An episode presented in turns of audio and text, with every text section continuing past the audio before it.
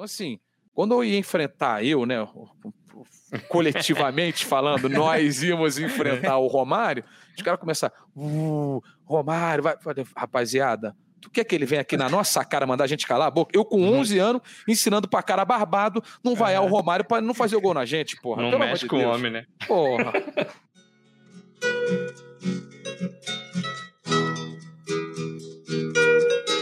Então preste atenção nessa bosta aqui. Glória a Deus. Glória a Deus. Jovem, o que é mais fácil de acontecer? O amadurecimento do Neymar ou um Grenal que se possa chamar de jogo bom? Começa agora o 60 episódio poliesportivo de. Futebol.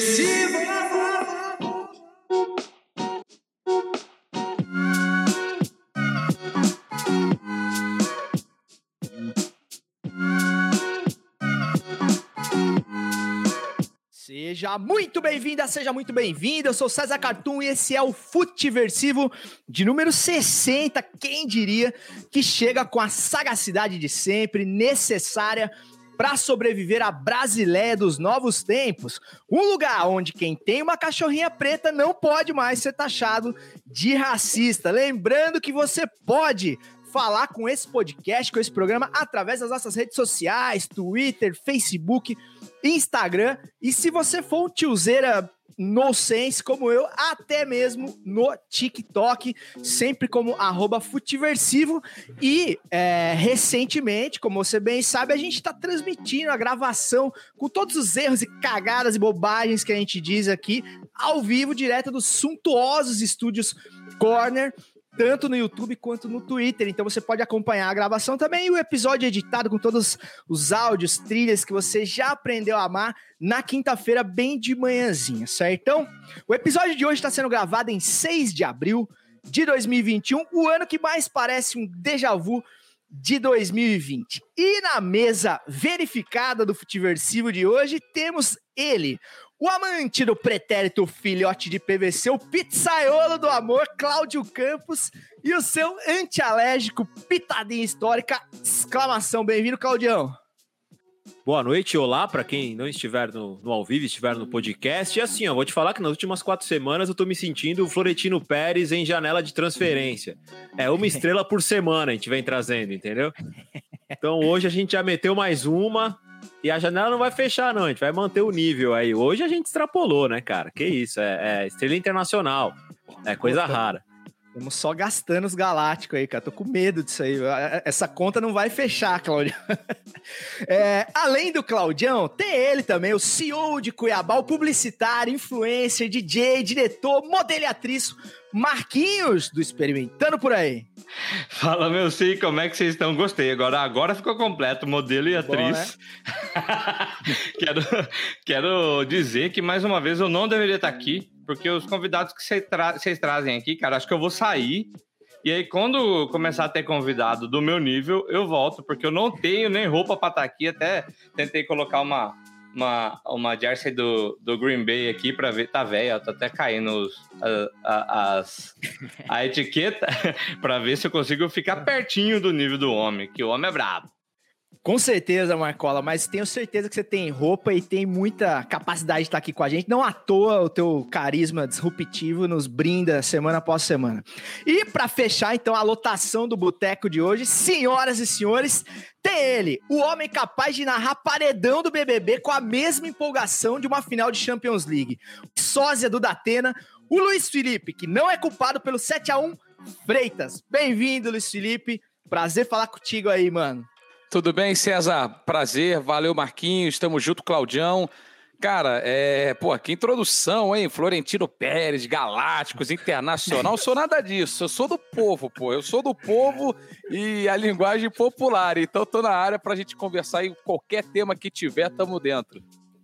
Demorou, cara. Seja muito bem-vindo aí, fica à vontade, puxa a cadeira, senta aí. Isso é bom. E com a mesa devidamente apresentada, então vamos dar início aos trabalhos, mas não sem antes tomar uma coisinha, certo, Marcola? Experimentando por aí, é assim que eu vou vivendo, sem frescura, sem maldade, que tiver eu tô fazendo. Você viu que nós voltamos enjoado, né? Tem até Ah, uma vinheta moleque. musicada, vai vendo. Mandar um abraço pro Ed, que escreveu a letra, e pro Raul, que cantou, cantou a música, e pra Juninho Pavora, que fez, fez a base, da hora demais. Mas é, hoje eu quero experimentar uma cusquenha, que foi uma indicação de um ouvinte. é, eu acho que foi uma indicação do ouvinte, é pelo menos a lembrança que eu tenho, porque teve uma indicação que eu perdi, ah, o print, não sei onde, onde coloquei, mas quero, quero experimentar essa cusquinha. Ainda não experimentei, mas estava pesquisando sobre ela, que é, é, dizem que ela é orgulho, orgulho andino. Então, um brinde, vamos, vamos experimentar. E ela, se você quiser comer ela com, com um aperitivozinho, com um peixezinho, é só, é só experimentar. Vamos, vamos ver se tá boa. E aí, vamos experimentar? Mas Já pedindo boa. desculpa, né, pro, pro, pro Luiz Felipe aí, de experimentar na cara dele aí, né? Mas não chegou? Não chegou lá? sério? É, mas é bonita ela é, hein? Bonita ela é. A coloração é bonita lá. Bonita. A coloração golden, tá valendo aqui. Que tudo que eu falo aqui, não sei nada, né? Eu fico só lendo mesmo, que tá escrito aqui na, na tela, que vocês não conseguem ver. mas aqui tá falando que harmoniza com peixe, peixe branco e com aperitivos.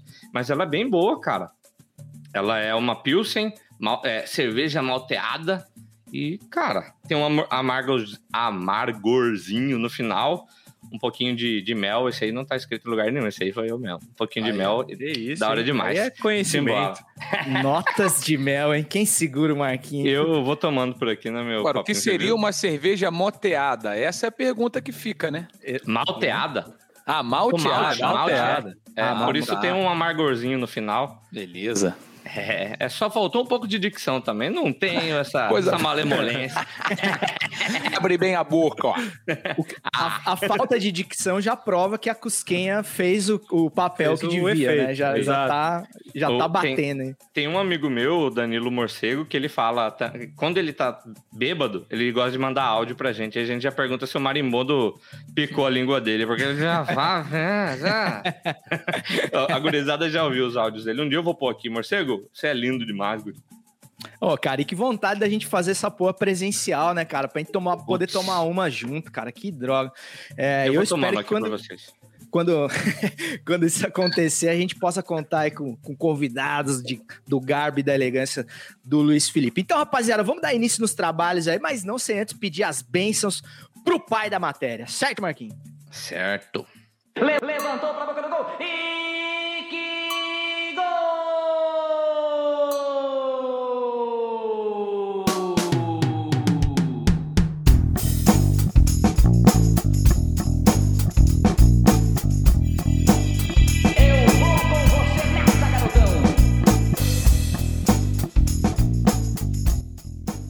Sempre, sempre com as bênçãos do pai da matéria, Osmar Santos, a voz das diretas, não me canso de dizer, o maior de todos, na minha humildíssima opinião. Nós temos um narrador hoje aqui, então nós vamos saber se ele concorda e quais são os seus preferidos também.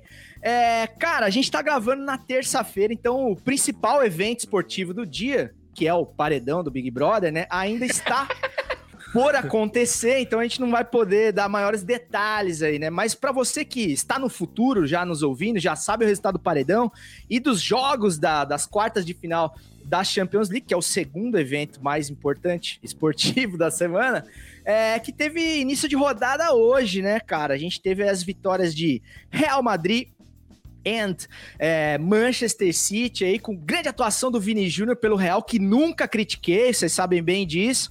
É, e do nosso querido De Bruninho, né, o, o, o Claudio, para desespero do Claudião, que tá com essa bela camisa do Borussia aí, é, para quem nos, no- nos ouve com imagens, como diria o Marquinhos. Então a gente não vai se ater tanto assim ao quente da rodada para o nosso episódio é, ser um pouco menos perecível, mas é, vamos falar de um personagem que joga o próximo jogo na, na quarta-feira entre Bayern de Munique e PSG, pelo menos para os lados de cá do Oceano Atlântico, que é o Neymar Júnior, né, cara? O, o Luiz Felipe, é, eu acompanhei o, o De Placa ontem, vocês falaram longamente sobre a questão da expulsão do Neymar, desse amadurecimento do Neymar, que é, é quase uma utopia, né, cara? É, é o último episódio de Caverna do Dragão, nunca chega, né? A gente fica esperando, esperando.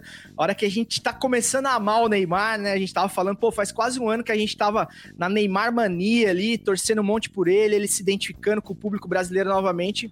Vem as baixas aí que, que botam é, é, a atitude do Neymar em xeque, né, cara? Eu queria saber de você, bicho, é, numa véspera aí de, de um jogo importantíssimo, né, cara? Com um adversário pesadíssimo que sempre dá pau no PSG. É, esse tipo de atitude, esse tipo de expulsão no, no, no francesão ali, que era pros caras nem sujar o uniforme, era para jogar na boa ali, o cara arruma um rolo desse. É, mais as questões também, não sei se você acompanhou hoje, aí teve um, é, um tweet ali dele que, que não caiu legal sobre Big Brother e tal, sobre a questão é, do, do, do, da, do, ato de racismo ali com, com João e tudo mais. É, então você vê que o cara ele, ele, ele deixa se, se afetar por, por, por assuntos extra, né? O que ele devia estar mais concentrado ali. Você acha que isso pode fazer a diferença aí numa eventual nova desclassificação do PSG pro, pro Bayern de Munique? Cara, eu não vi essa tweetada. Para ser bem sincero, eu não tava ligado nessa, nessa polêmica dele no Twitter aí com, com a questão do João lá. Nem sei sobre qual assunto é. O Big Brother eu até vejo, mas essa questão do Neymar na tweetada hoje eu não vi. Fiquei o dia inteiro é, focado na rodada. Uhum. E uma uhum. coisa que me chama a atenção, César, é assim, que o Neymar ele tá o tempo inteiro precisando se provar. O tempo inteiro ele volta para estaca zero. Você falou bem, ano passado a gente estava na Neymar mania aí, na, no que a gente chamou lá na TNT de Super Agosto, né? Porque foi uma Liga dos Campeões diferente, o cara foi até a final. E assim, pô, ele ali conseguiu deixar para trás a fama de Kaikai, a fama do cara que se machuca, tudo isso ele deixou para trás, jogando bem pra caramba até a decisão. E aí agora, de novo, a gente volta para estaca zero, né? Ou ele volta para estaca zero. Isso que me deixa um pouco, assim, pô, é irritado porque eu não tenho nada com isso, ele vai fazer o que ele quiser, mas é cansativo, porque no final das contas, ele tem tudo nas mãos, né? Pô, tem um baita de um time, tá com. Tem, nesse momento pandêmico que a gente vive, tem uma situação de vida pô, muito confortável, tem todas as condições de ganhar todos os torneios que ele disputa, que é o mais importante para quem joga futebol. E a gente acaba sempre tendo que voltar nesse tema do comportamento do Neymar. Então ele que se coloca nessa situação. Então ele que faz a história voltar sempre a estaca zero. E a expulsão dele foi assim, completamente descabida. Eu não sei se vocês viram o primeiro lance, porque ele toma o segundo amarelo, né? O primeiro lance ele já poderia ter sido expulso. Porque se ele pega um juiz rigoroso ali, aquele negócio de meter mão no pescoço, meter mão na cara. Assim, tem juiz que deixa rolar e tem juiz que mostra amarelo. E tem juiz que dá vermelho direto. Se fosse um juiz rigoroso, teria mostrado o vermelho direto, ele teria sido expulso com 3 minutos do segundo tempo. E aí? Qual que é a diferença da atitude dele do minuto 3 do segundo tempo para o minuto 45? Nenhuma. Então, assim, é uma repetição. Terceira expulsão em 14 jogos, né, do campeonato francês. Pô, vou... Três expulsões em 14 jogos. Ele tem mais expulsões nesses três jogos do que o Messi tem na carreira, eu acho. Acho que o Messi foi expulso uma vez com o Barcelona e outra vez com a seleção da Argentina. Porra. Então, assim. É... Além do histórico de lesões, né, Luiz? Pô. É, mas aí, aí eu acho que tem vários outros fatores, né? Eu não sei se ele se cuida tanto quanto os outros, mas assim, aí tem uma pancada, tem uma lesão, tem algum, tem, tem situações que acontecem agora. Comportamento depende somente dele. A ah, lesão sim, sim. tem uma confluência aí de fatores. O comportamento só depende dele. E acaba que ele se coloca nessa situação de ter que jogar pra caramba todos os jogos, porque o resto ele não tá entregando. Tá entendendo? Então acho que esse que é o problema dele. Agora, que é um baita jogador e que a gente pode estar tá falando aqui, para quem está nos, nos ouvindo, no futuro, pra gente, para eles passado, a gente pode estar tá falando, né? É, a gente pode estar tá falando aqui de um cara que arrebentou no jogo da ida das quartas de final da Champions League, porque é, é isso que se espera dele. E é isso que ele ele é impressionante, ele só se deixa isso como possibilidade. É isso que me deixa maluco, entendeu? E cara, você a, a Isabela Palhares que tá, que tá lá de, de, em loco, em Paris, levantou uma bola que eu achei interessante também, cara. Você acha que a régua que se mede o Neymar, principalmente da imprensa francesa, é, é, diferente do que outros atletas? Você acha que tem muito disso? Ele tem uma, ele sofre uma rejeição de fato significativa assim na Europa? Eu acho até que sofre. Eu acho até que sofre. Tem uma régua diferente? Pode ter, mas e aí? Ele sabe que a régua é diferente. Então, assim, ele vai querer mudar a cabeça dos outros ou ele vai querer se adaptar? Ele, eu acho que ele tá pouco se lixando pro que acontece, tá? Verdade é essa. Eu acho isso bom. Eu acho isso bom. Ele vai lá, faz o que ele acha que ele tem que fazer e beleza. Se o cara vai criticar ou se o cara vai elogiar, o problema é de quem tá criticando ou elogiando. Agora, quando passa ele, quando ele passa a não ficar disponível pro time dele, aí é um problema. Um problema para ele, para os companheiros e pro empregador. Se a régua é mais alta ou não é, eu sei que a gente, o Neymar vende pra caramba, vende aqui no Brasil, vende na França, vende em qualquer lugar. Então ele e ele se beneficia disso. E ele vai também ter o ônus dessa, dessa circunstância.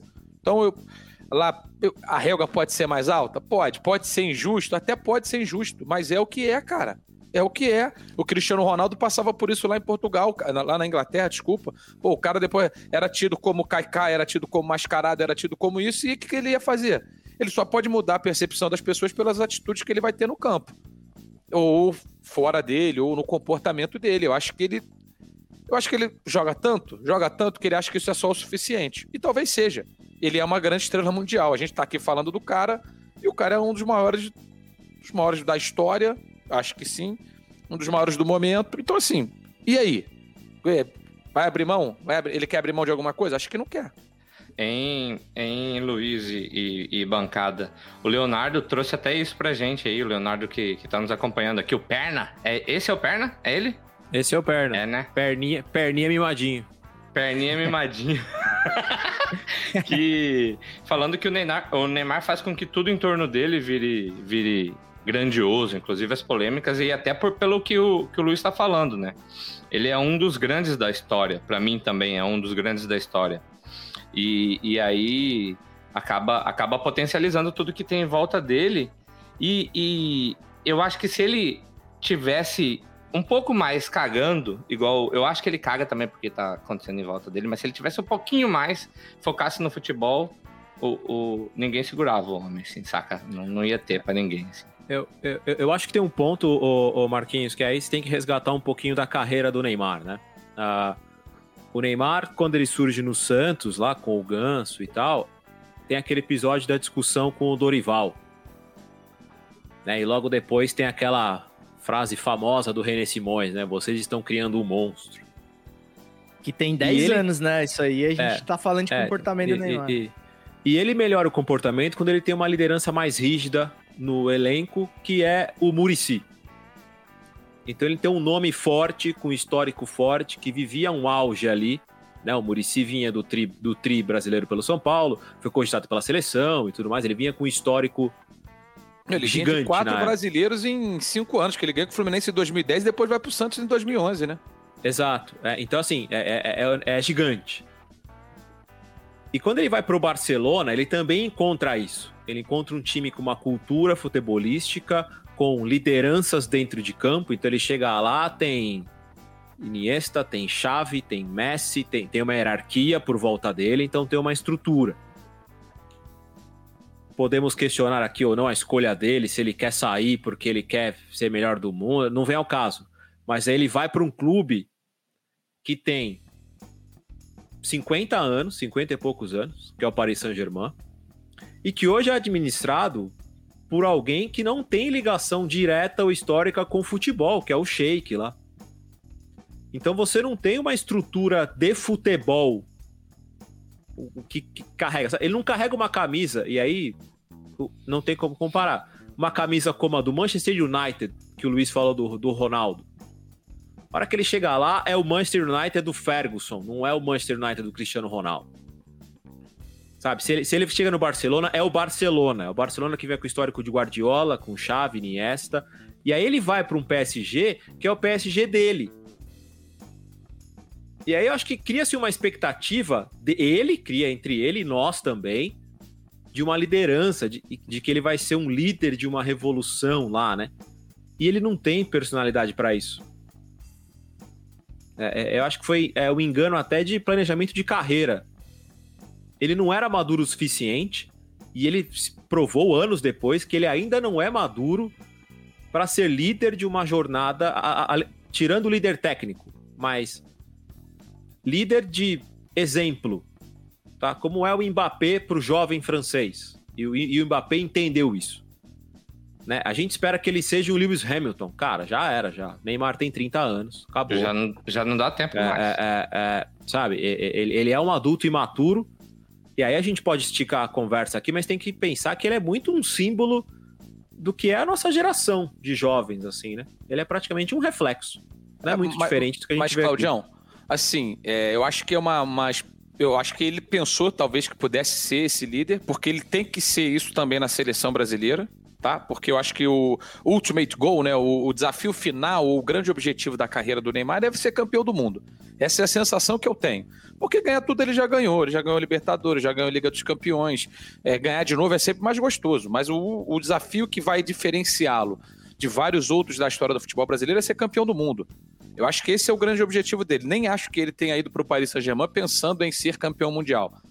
Acho que isso, mas eu acho que ele pensou em, assim, aumentar, né, o tamanho dele frente ao o, o- o futebol, sendo a estrela solitária ou a grande estrela de um time, eventualmente sendo até campeão europeu, ele bateu na trave, e isso puxar uma, assim, um melhor do mundo, puxar uma liderança percebida, né? Que acho que isso é importante, percebida pelo público na seleção brasileira, porque a sensação que eu tenho, e assim, lá na temporada passada no Paris Saint-Germain, ele teve uma hora antes do entre um confronto e outro com o Borussia dele ter chamado todo mundo na casa dele lá, pô, vamos fazer um almoço, um jantar aqui, reuniu a rapaziada, tentou ser esse cara a fechar o grupo, falou, vou ch- chamar a galera aqui, vamos fechar. Eu acho que quem joga com o Neymar gosta do Neymar. Essa é a sensação que eu fico, porque o cara joga muito e é um cara divertido, é um moleque, pô. É um, assim, ele é um cara, pô, descolado, sabe? Ele não é um cara travado, ele não é um cara fechado, ele é um cara que parece ser aberto. Então eu acho que, assim, no aspecto de liderança, de. Eu acho que ele é um bom companheiro de time. Só que tem horas que, que é o comportamento dele, tipo na expulsão, acaba poluindo isso e aí vira um conflito, entendeu? E aí fica numa situação do cara, pô, ele é um ótimo companheiro, mas pô, deixa a gente na mão. Seja por lesão, seja por expulsão, seja por isso, por uma discussão aqui, outra ali, entendeu? Então acho que isso vai minando ele, porque no, no aspecto futebol, eu acho que ele tem tudo e ele faz tudo pelos companheiros, porque ele bota todo mundo na cara do gol, joga fácil, entendeu? Então acho que isso é um.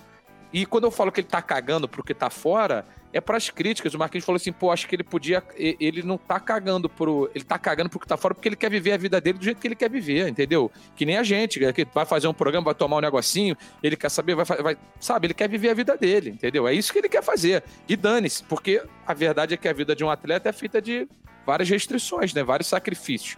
Exato. E ele deve fazer. Mas ele- eu tenho certeza que ele não é o, o esportista, o esportista que mais faz sacrifícios, entendeu? E Uhum. pra ser o melhor ou pica, desculpa a expressão, mas pra ser esse cara, talvez você precise abrir mão de algumas coisas. Eu não sei se ele tá disposto a isso.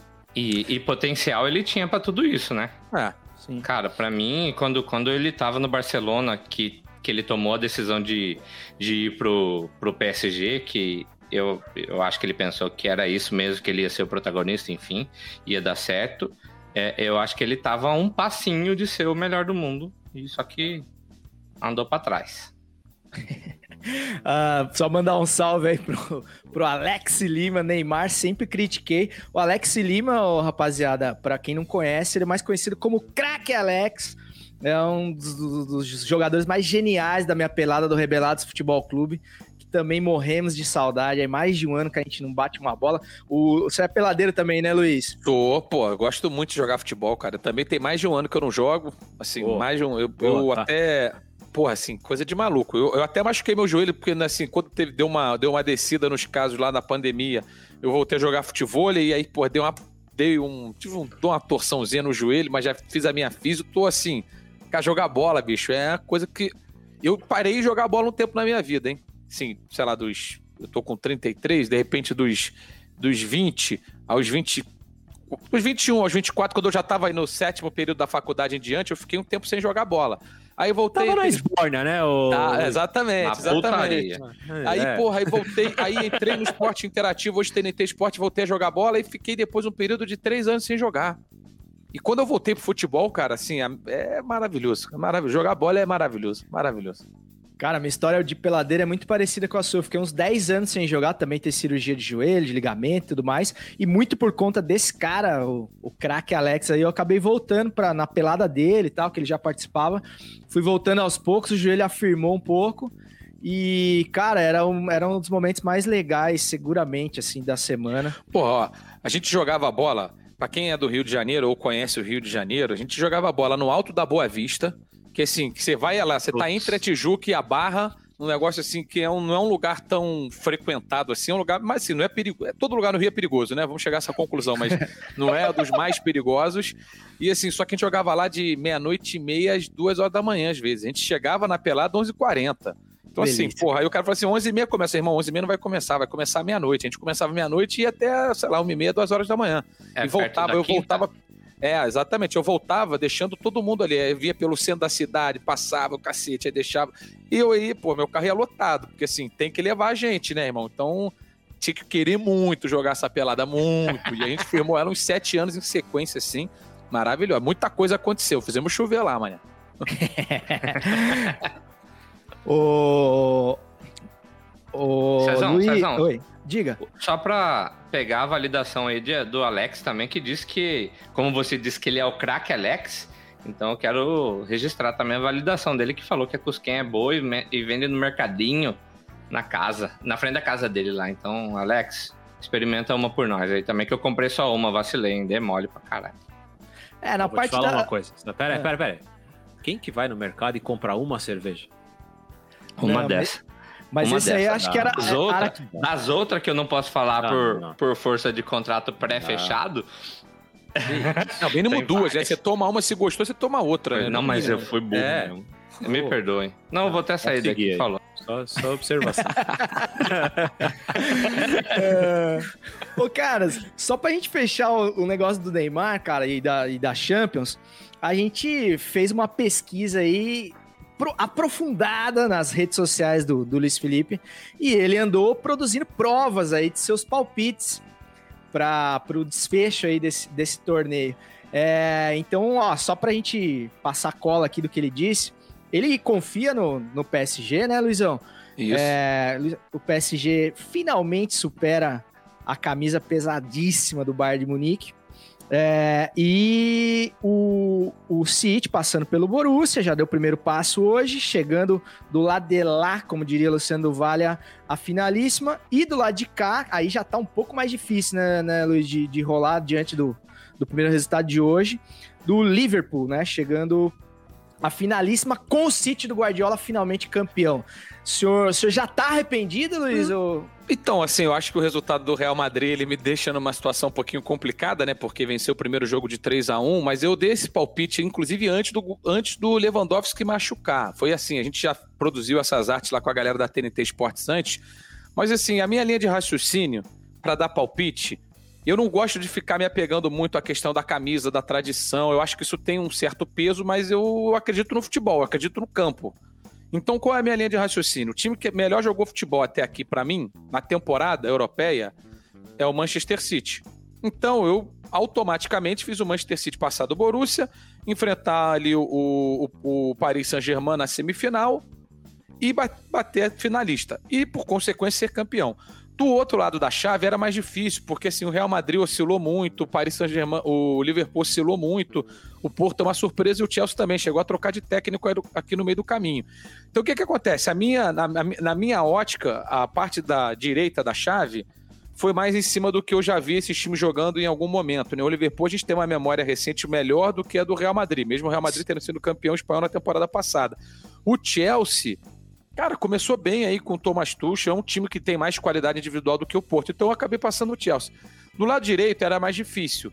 Do lado esquerdo aqui, olha lá, vamos, vamos cobrar enfaticamente, né? Tô vendo ali nos comentários, mas assim, do lado esquerdo, então, assim, A a minha, é, a minha, a minha, a minha lógica é o time que jogou o melhor futebol. É nele que eu vou palpitar. Se ele vai jogar o melhor futebol daqui pra frente, aí, cara, tem tanta coisa que pode passar.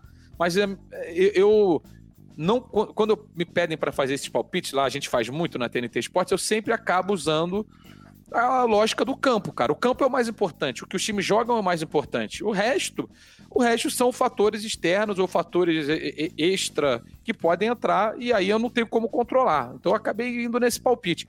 Acho que depois do primeiro jogo fica mais difícil pro Liverpool passar do Real Madrid, né? Se bem que tem a questão do, do bendito do gol fora, né, cara? Que tanto. A gente tava conversando hoje durante o jogo, né? É, tanto o City quanto o Real Madrid, acho que perderam grandes chances aí de. de- o, o Real até fez um placar elástico, né? Mas acabou tomando esse gol aí que pode. Mas alguém aqui acha que o Real Madrid não vai, não vai fazer gol no segundo jogo? É, não, não acho. Então, assim, então morreu, né? Então morreu. Alguém acha que o City não vai fazer gol no segundo jogo? Porra, entendeu? Então, claro que é assim, ninguém. Eu acho que muita gente não gosta. Eu não, eu, não, eu não tenho uma opinião muito formada, não. Tá no regulamento, todo mundo sabe, beleza. O que eu não gosto é quando chega na final do campeonato e muda o regulamento, né? Como era na Libertadores antigo. Pô, você joga toda a competição, gol fora, gol dentro, gol fora, gol dentro. Aí chega na final, não tem, pô? Aí complica, né? É, mas eu, eu falo só mais no sentido de, assim, o, a- o City me parece que jogou mais, para mais de 1 a 0 e não matou, né? E aí acabou tomando um gol ainda que pode complicar. Aí a questão do gol fora realmente vai, vai variar muito aí de opinião. Eu não, eu não sou muito fã, não, confesso, sobretudo na, na prorrogação e quando a gente não tem estádio com gente, né, cara, que, que acaba deixando a questão do mando de campo um pouco descaracterizada. Mas isso é um tema aí, talvez, para um outro episódio. Certo, Claudião? Certíssimo. Lembrando que nessa questão de torcida, né? Se fosse no, no, no Signal Iduna Park com a muralha amarela, era outro jogo. Se fosse o Enfield com torcida, era um outro jogo. Né? Ess- Essas situações mudam a- a esses confrontos, né? E Principalmente esses dois, onde você tem mais influência da torcida. Chelsea Não, e- Porto, talvez no Dragão, mas. Não, e tem É, o lado joga inverso, né? O Manchester City, por exemplo, que é um time que tem, tem se acostumado a falhar. Como é que ia estar o clima do estádio quando saiu o primeiro gol do Boru, ou o gol do empate do Borussia hoje? Os caras iam Sim. ter força pra fazer o segundo? Ou ia estar aquele clima de velório? Porque todo mundo fala, pô, de novo, cara. Sabe aquele clima que todo mundo já viveu no estádio? Você tá no estádio, de repente tá todo mundo aquela brochada, 50 mil pessoas brochando ao mesmo tempo. Fala assim, putz, pô, vamos perder mais uma. Pô, não é possível. Aí pô, isso passa, pode passar pro campo. Também Aham. tem esse outro lado, né? às vezes acaba sendo pior do que o estádio vazio, né? É, Quando tem isso 50 aí. mil cabeças ali com cara de enterro, né?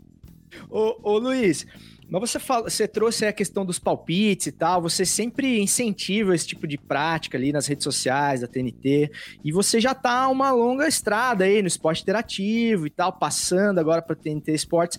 E eu queria falar com você, cara, um pouquinho sobre comunicação, bicho.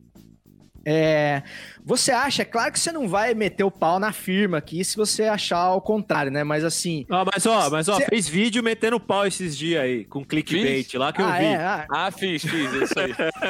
Não, então isso aí é o seguinte, né? Os caras vão dando corda, a gente vai falando, né? Que é a questão do clickbait. É, hoje é, o mercado é esse, né, cara? Eu tava vendo uma vez uma thread de quem fez lá o aquela fatídica matéria, Caetano Veloso estaciona É, carro no Neblon. Estaciona o carro no Neblon, exatamente. Aí era um cara do companheiro de quem publicou a matéria na- lá na redação do UOL, falando, cara, a gente era incentivado diariamente e, assim, cobrado pra fazer isso, né, cara? Então, assim, você acaba, acaba levando. Eu não faço, eu não, não publico, não faço, mas assim, eu, eu não sou muito fã do tal do clickbait, não. Eu fico meio boladinho, pra falar a verdade, é- não é muito a minha praia, não. Vocês ficam querendo criticar multinacional, o pessoal da É. TNT já tá travando a. Já, então, já era, já era. Assim, o- mas uma coisa cima. é certa, né? Acabou, assim, TNT Esportes acabou de bater 10 milhões de seguidores no Instagram hoje, né? Então, assim, é uma coisa surreal, a potência, a força. No Instagram não tem tanto clickbait, né? Porque isso era uma prática mais usual na época do Facebook, que você le- levava para o... Hoje você vai ter o clickbait ali no Stories, mas o Stories ele é um perfil um pouquinho diferente. Mas eu acho que é uma... Eu acho que, assim, o público também já consome menos. O público já pô, criticou tanto esse tipo de prática que a gente vai, acho que, se educando, chegar ao meio termo, né? Tipo, a gente não dá pra botar a foto do. Igual apareceu uma aqui agora. Essa não não foi lá da TNT, foi de uma concorrente. Mas é assim, era a foto do Messi no primeiro plano. Era o Messi aqui e lá atrás o Ronald Koeman. Assim, urgente, renovou por mais uma temporada. Porra. Então assim, né? Fica, porra, pelo amor de Deus, né? Isso é sacanagem, mas enfim, ainda, ainda tem muito, né? Né, e a galera ô, ô. super saca hoje, né? Quando é clickbait, o cara já flagra e também já vai Exatamente. perdendo a credibilidade ali pro cara clicar, né? Fala, Claudião. Ô Luiz, e, e qual foi a principal mudança dessa transição, cara, que você sentiu aí? É claro também, a Esporte Interativo também maturou para que isso acontecesse, né? Não foi da noite pro dia. E como foi essa transição, cara? É que opinião minha, tá? A transição já aconteceu dentro do esporte interativo mesmo, essa maturação de um canal e de como de como de forma de se comunicar. Como é que foi esse processo, cara?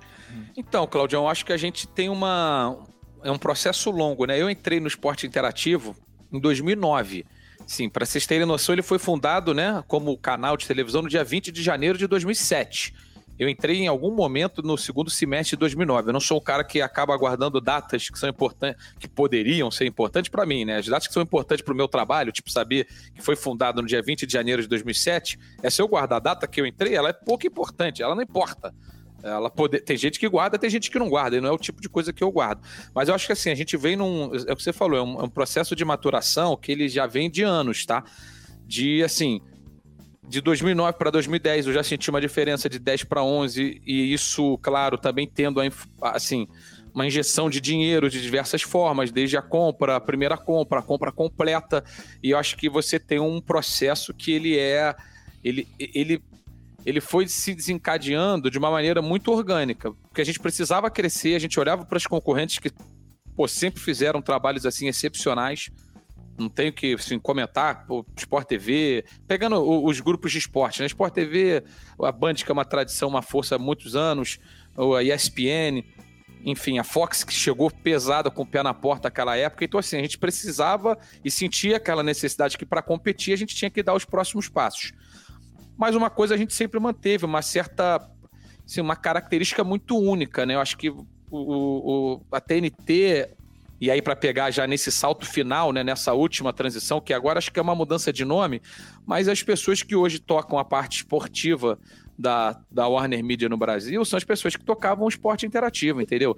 Então, assim, você tem, obviamente, uma, uma, uma parte global que ela vai se sobrepondo, ela vai, assim, entrando, mas você tem essa parte daqui do esporte menorzinha também jogando muita informação para cima, fazendo com que isso seja absorvido e, e replicado em vários locais em que a, a, a Warner Media tem, especialmente aqui na América Latina, né? Vai falar da América Latina de uma maneira mais uniforme. Então você tem assim uma troca muito grande hoje entre Chile, Argentina, Brasil, uma estrutura latam que tem uma influência muito grande do que era o esporte interativo. Então acho que assim a mudança, pô, você tem uma mudança gigantesca que é o encerramento de dois canais diários, né?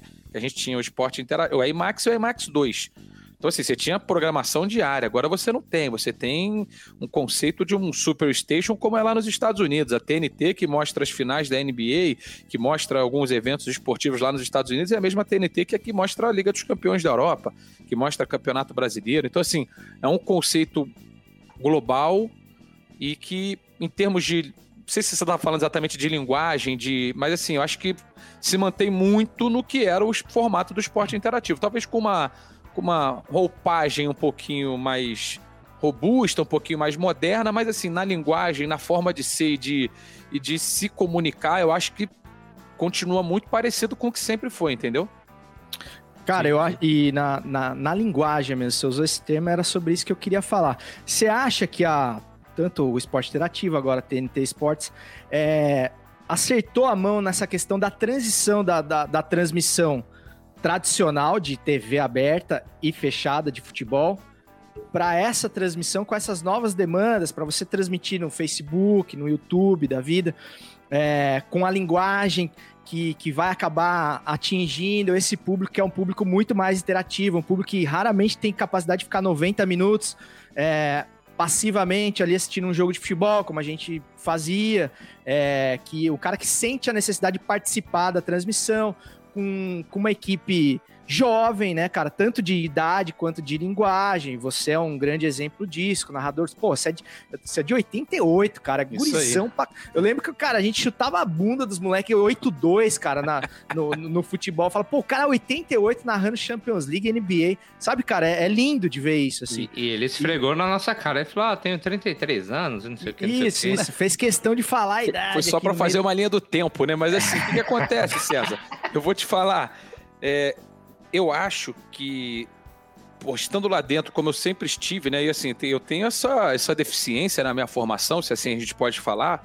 Eu não- nunca trabalhei em outro grupo de mídia, eu trabalho junto com a NBA também, mas eu já, assim, agora eu, tra- eu sou um narrador formado, que chego lá e a gente narra os jogos. É bem diferente de você estar numa, num, num- crescer num lugar, você ter uma experiência de anos indo a uma redação e se formando enquanto profissional.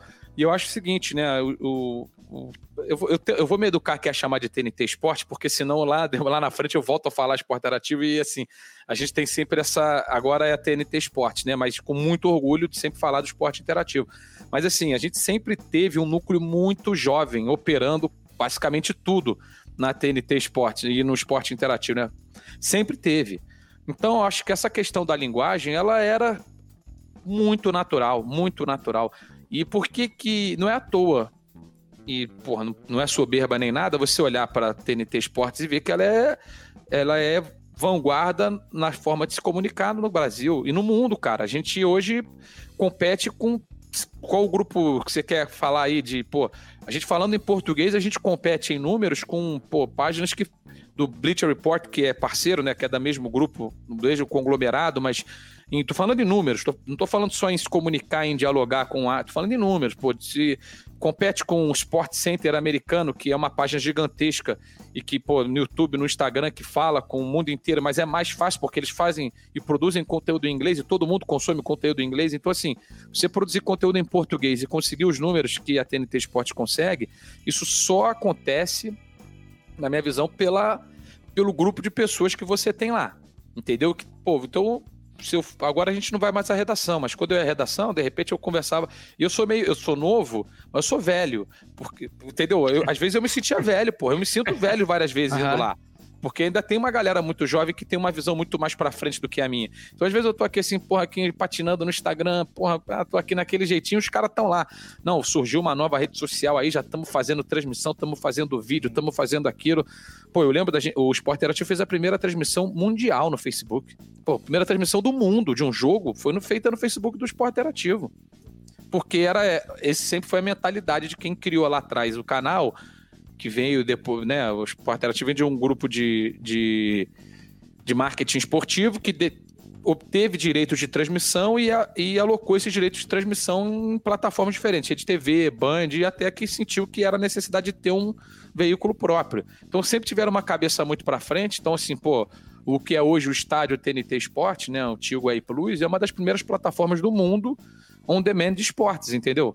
Porra, então isso, isso não é por acaso. Eu acho que nada é por acaso. Então eu costumo falar, e a gente também lá dentro, que quando surgir uma nova, a gente tem que estar na frente. A gente vai provavelmente estar na frente, porque a gente pensa nisso como uma, uma forma de so- sobreviver, né? Porque esse é o mercado, cara. Assim, é, as mídias tradicionais, a forma antiga de fazer, que ainda é atual e que vai ser atual no Brasil por mais um tempo, ela ainda é a mais importante. Mas você não pode deixar de olhar para frente. Eu acho que em relação à linguagem, César, linguagem, cara, muito do que vocês veem na transmissão ou nas transmissões, eu que eu acredito ao, ao André Hennig, por exemplo. Que tem gente que gosta, tem gente que não gosta, como tem gente que gosta de mim, tem gente que não gosta de mim. Pouco importa.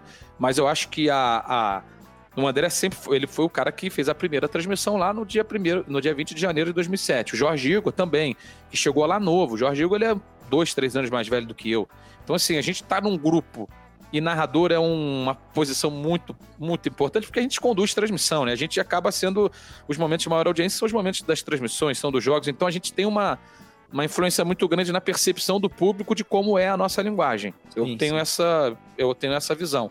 E o André René, ele cara, o que vocês veem no ar é o que a gente faz fora, entendeu? Claro que você vai dar uma, uma seguradinha aqui, outra ali, mas eu acho que essa transparência, ela é fundamental. Então, porra, a gente vive aquilo ali, bicho. A gente, então, eu, eu pô, já me peguei narrando judô, um mundial de judô, eu narrei a medalha de ouro da Mayra Guiar, eu, eu passei pro comentário e eu começava a chorar. Porque, porra, eu narrei quatro mundiais em sequência, eu vi ela ser vice-campeã, vi essa- ela ser medalha de bronze, vi ela cair na semifinal, fui no Mundial no Rio de Janeiro, pô, vi, falei, co- conversando com ela, falei, pô, Mayra, e aí? Pô, vamos lá. Aí chegou no ano seguinte, a mulher foi lá, foi campeã do mundo, porra, eu me senti campeão do mundo. Aquilo pra mim não. Então eu tô assim. E qual que é o problema de eu chorar e do público perceber que eu tô chorando? Pra mim, eu não vejo problema nenhum. Entendeu? Então acho que essa liberdade editorial acabou nos levando para um lugar que é, sem ser soberbo nem nada, mas eu acho que a gente é um pouco diferente da maioria. Então, assim, se é melhor ou se é pior, é o público que decide. Os números que decidem. Mas, assim, nem isso é definitivo, né? Para deixar bem claro. Aham, mas eu acho que a gente tem que ser verdadeiro com quem a gente realmente é e, quem, e no que a gente acredita que tem que ser feito, entendeu? Hein, E, Luiz, é, vocês falaram, você falou aí que a galera já, já é meio que, que já pensava para esses formatos, já tinha um, pensa- um pensamento diferente. E aí uma coisa que, que, que, ah, beleza, foi a primeira a transmitir para o Facebook. É, foi pioneirismo, ótimo. Mas foi a primeira a transmitir pelo Facebook, vem batendo recorde, recorde, recorde. É, dias atrás, meses atrás, não sei, bateu a, a maior audiência simultânea. Acho que foi 4 milhões quando bateu. Não sei se isso já foi Acho que foi um negócio por aí mesmo, é na Champions League da- do Super Na- Agosto, é. E- Exato, exato. Então, e- é, não é por acaso, né? Não é a... Por acaso transmitiu a primeira, não. Transmitiu e foi evoluindo e, e trouxe. E para ser justo também com a nossa audiência que está participando aqui, o Ascânio tá sempre por aqui dizendo, Grande contando Ascânio. menti- primeiro contando mentira, né? Mas a gente põe aqui na tela que aí se tá na internet é verdade. e aí ele Falando em concordando- clickbait, concordando contigo aí, falando sobre o André Henning e dizendo também que quer ver o André Henning aqui no Futeversivo. Aí Boa. essa, agora aí essa resposta, aí essa resposta não é minha, é desse moço que tá na tela maior. Ah, essa resposta é minha, né? Então tá, eu acho que assim, fazer esse meio de campo eu faço amarradão. Pô, assim, sacanagem, assim, eu, é porque é, eu sou suspeito pra falar, porque eu conheço o André, o André, ele chegou, e, assim, eu não entrei no esporte interativo pra narrar. Quando eu entrei em 2009, eu entrei pra ser produtor de um programa. Eu mesmo que escrevi.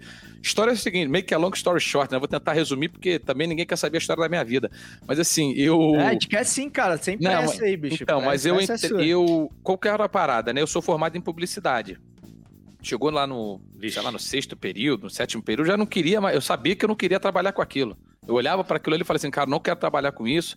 Eu, eu trabalhava no departamento de marketing, né, estagiava, né, do departamento de marketing de uma, de uma empresa de cama, mesa e banho, varejo, enfim, tinha 18 lojas no Brasil, cacete, porra.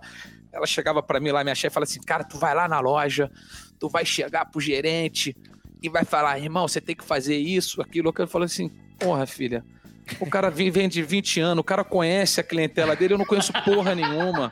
Eu vou chegar lá, pô, um moleque de, porra, 21 anos de idade, eu falo assim, ah, irmão, deixa eu te falar um negocinho, tu faz isso há 25 anos, mas presta atenção no que eu vou te falar aqui, ó. É, assim, é assado. Porra, aquilo não me, não me prendia. Aqui é mas- 88, né, pô? Respeito. Pô, exato, pá, 88, chega aqui e tal. Pô, não tinha como, entendeu, César? Então eu ficava naquela e eu senti que aquilo não era pra mim. E aí eu comecei a tentar encontrar, assim, um caminho que pudesse me levar. Eu nunca, eu nunca, eu fui narrar meu prime- primeiro jogo na vida aos 22 anos de idade. Assim, quando você vê narrador hoje em dia, os caras falam assim, não, narro desde os 16. Narro, não, narrei na rádio comunitária, narrei na rádio, fiz aquilo, fiz aquilo, papapá, papapá, papapá, e aos 22 eu comecei a narrei num canal de televisão, alguma coisa assim, não.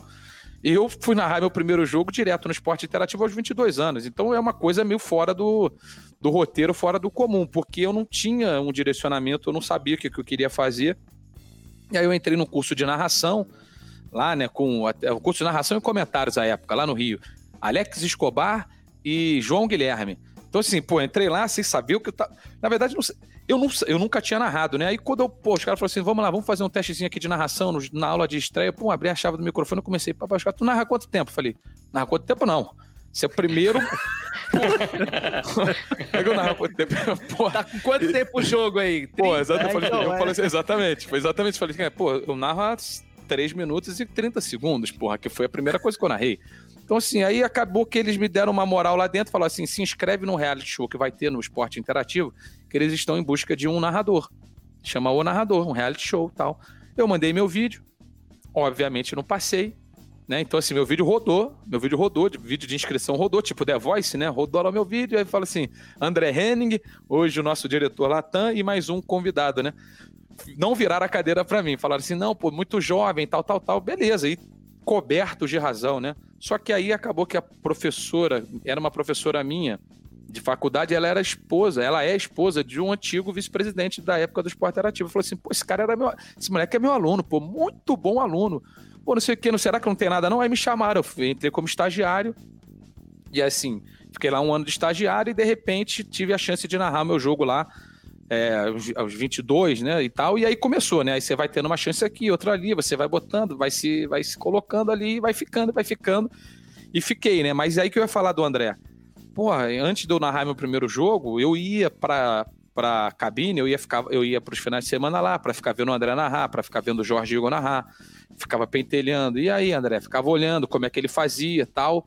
Então eu peguei muito, suguei muito dele, que, porra, sempre me deu a mão e é um parceiro, meu amigo, muita coisa. Fora da, da, também da TV, um dos caras que eu mais tenho amizade mesmo, lá do Esporte Interativo, fora, né, da TNT Esporte. Então é um cara que, assim, eu acho. Aí eu acho que eu nunca nem falei isso pra ele, mas eu acho que tem um, ele tem um papel fundamental, fundamental, realmente gigantesco. Não só ele, né? Assim, o Jorge também, o, o Vitor Sérgio Rodrigues, que é um comentarista lá também desde o primeiro jogo, que é um cara direto, né? O cara é direto, ele, ele é direto, é bom pra cacete, sabe tudo de todos os esportes, é um negócio assim inacreditável, mas é direto. Ele não fica dando volta. Então, assim, essa comunicação direta, crua, vamos colocar assim, mas é- pode ser até elaborada, mas ela é crua, sabe? Ela não fica dando rodeio. Eu acho que isso sempre nos diferenciou muito da, da- dos demais, entendeu?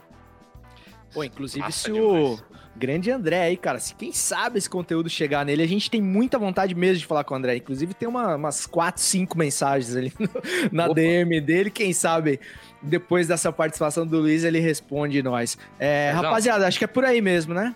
É por aí, e por falar em careca, Opa. tem, Aí tem, mais, homem. tem mais um careca aqui pra entrar. Não sei se ele vai gostar de ter chamado de careca, mas é ao vivo, nin- ninguém me segura. Chegou o homem aí, Olha tá aí aí, com nós. Grande Martinho.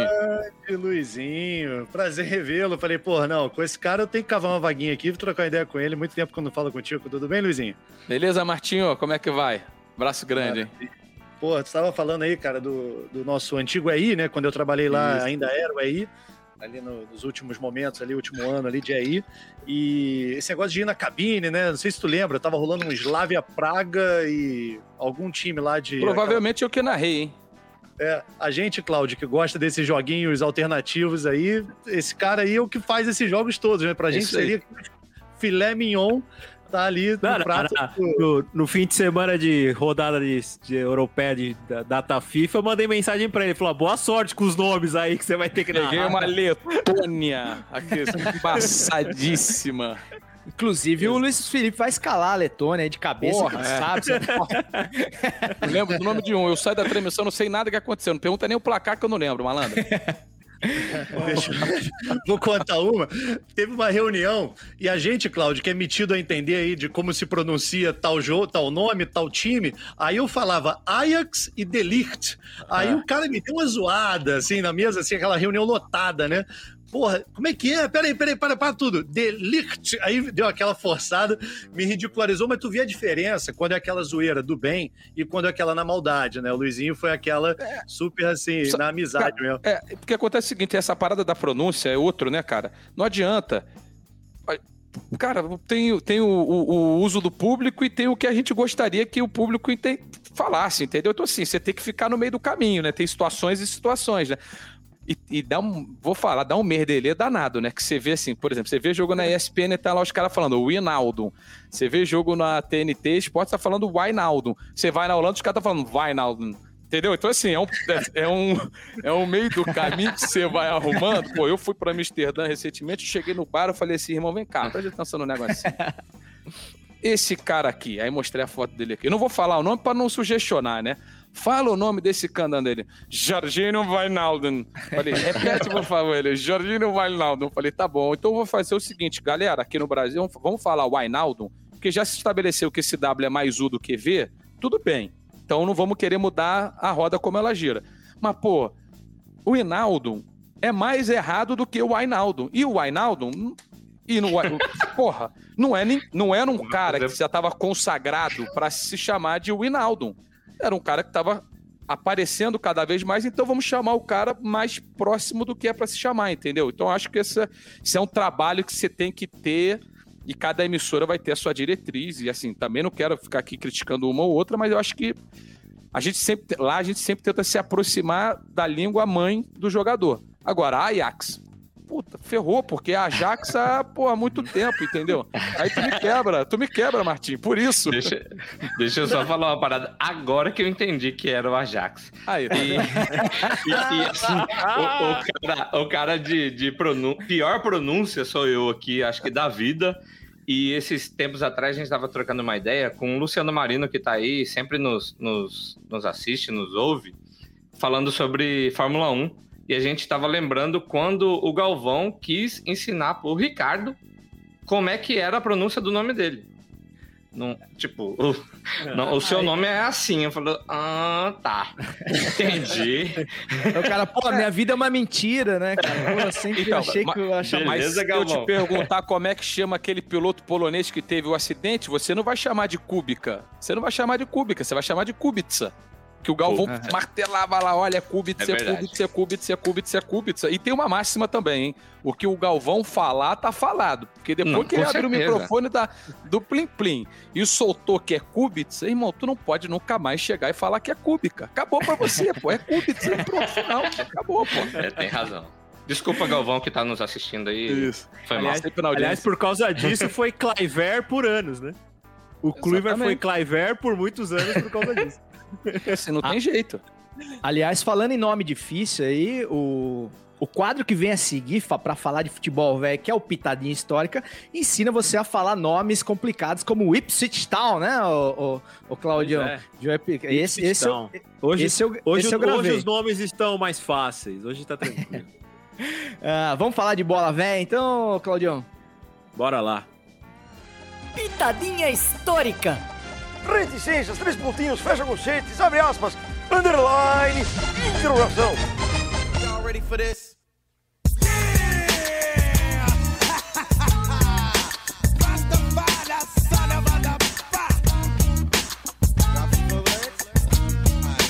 One, and in comes the two to the three and four. Then I drop the beat I have in store.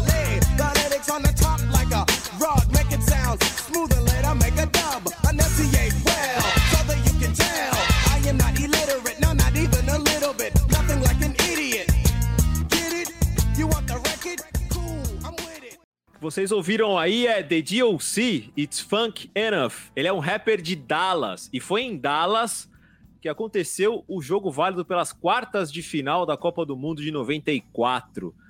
E a gente ficou falando tanto aqui, né, de casos de Covid, homenageando pessoas que nos deixaram, que eu me senti na obrigação dessa vez fazer uma homenagem a quem se recuperou do Covid. E uma homenagem para o Branco, lateral esquerdo da seleção do Tetra. E desse momento tão importante que, que eu me lembro, foi, foi o jogo que me fez chorar. Foi o primeiro jogo que me fez chorar na vida. Foi as quartas de final da Copa de 94. É, Para quem não se lembra, vou trazer um pouquinho aqui do contexto histórico. O Branco era uma das estrelas das eliminatórias da seleção brasileira. Mesmo a questionada seleção, o Branco era um dos nomes mais respeitados. Sofria com contusões. Ele veio jogar no Brasil, no time do Luizinho, no time que o Luizinho torce. Ele veio jogar no Fluminense Isso aí. no, no no primeiro semestre e ele tinha muito medo de que ele não fosse convocado por questões de, das lesões e tal. E ele vai, é, muito é, levado ali pelo, pelo Lídio Toledo, né? Com a confiança do Lídio Toledo para ir para a Copa. Ele não joga os primeiros, os primeiros três jogos da primeira fase e também o das oitavas, até que o Leonardo derruba o Tabi Ramos ali com a cotovelada, é expulso. É, o Parreira ainda considera o Cafu jogando de lateral invertido como uma das opções, mas o Branco vai no sacrifício para o jogo contra, contra a Holanda. Havia um receio, porque ele marcaria o Mark Overmars, que jogava do lado dele ali, atacando o tempo inteiro, então havia um receio de que se ele suportaria aquilo ou não. E o que aconteceu foi totalmente o inverso, né? O Branco que pega uma bola, que vem por dentro, que dá uma bela mãozada no Overmars e cava a falta, né? Ele inverte os papéis ali com o centroavante, ali com o ponto holandês, sofre a falta e quebrando os paradigmas aqui, que é o que o Pitadinha faz. A gente falou tanto do Galvão aqui, mas todo mundo já deve ter escutado a narração do Galvão. Então, como a gente falou de Osmar Santos aqui no começo, até para mudar um pouquinho, vou deixar o, o homem, o pai da matéria, contar o resto da história aí.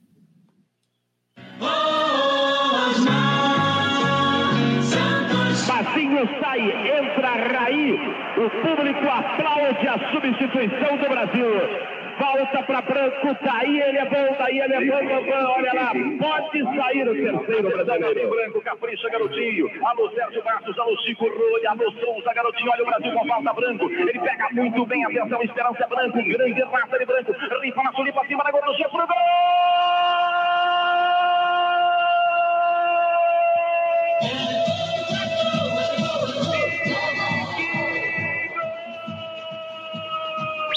Brasil! Brasil branco! De falta e na trave! Branco! Um golaço! Brasil! Grande, grande Cláudio Campos. Que lembrança, cara. E que alívio, né, bicho? A gente tá qua- há mais de um ano aí é, nessa loucura dessa pandemia. A gente já, já falou sobre algumas coisas tristes aí, pessoas importantíssimas que nos são muito caras, assim, a nossa infância, as nossas memórias afetivas no esporte, né, que nos deixaram.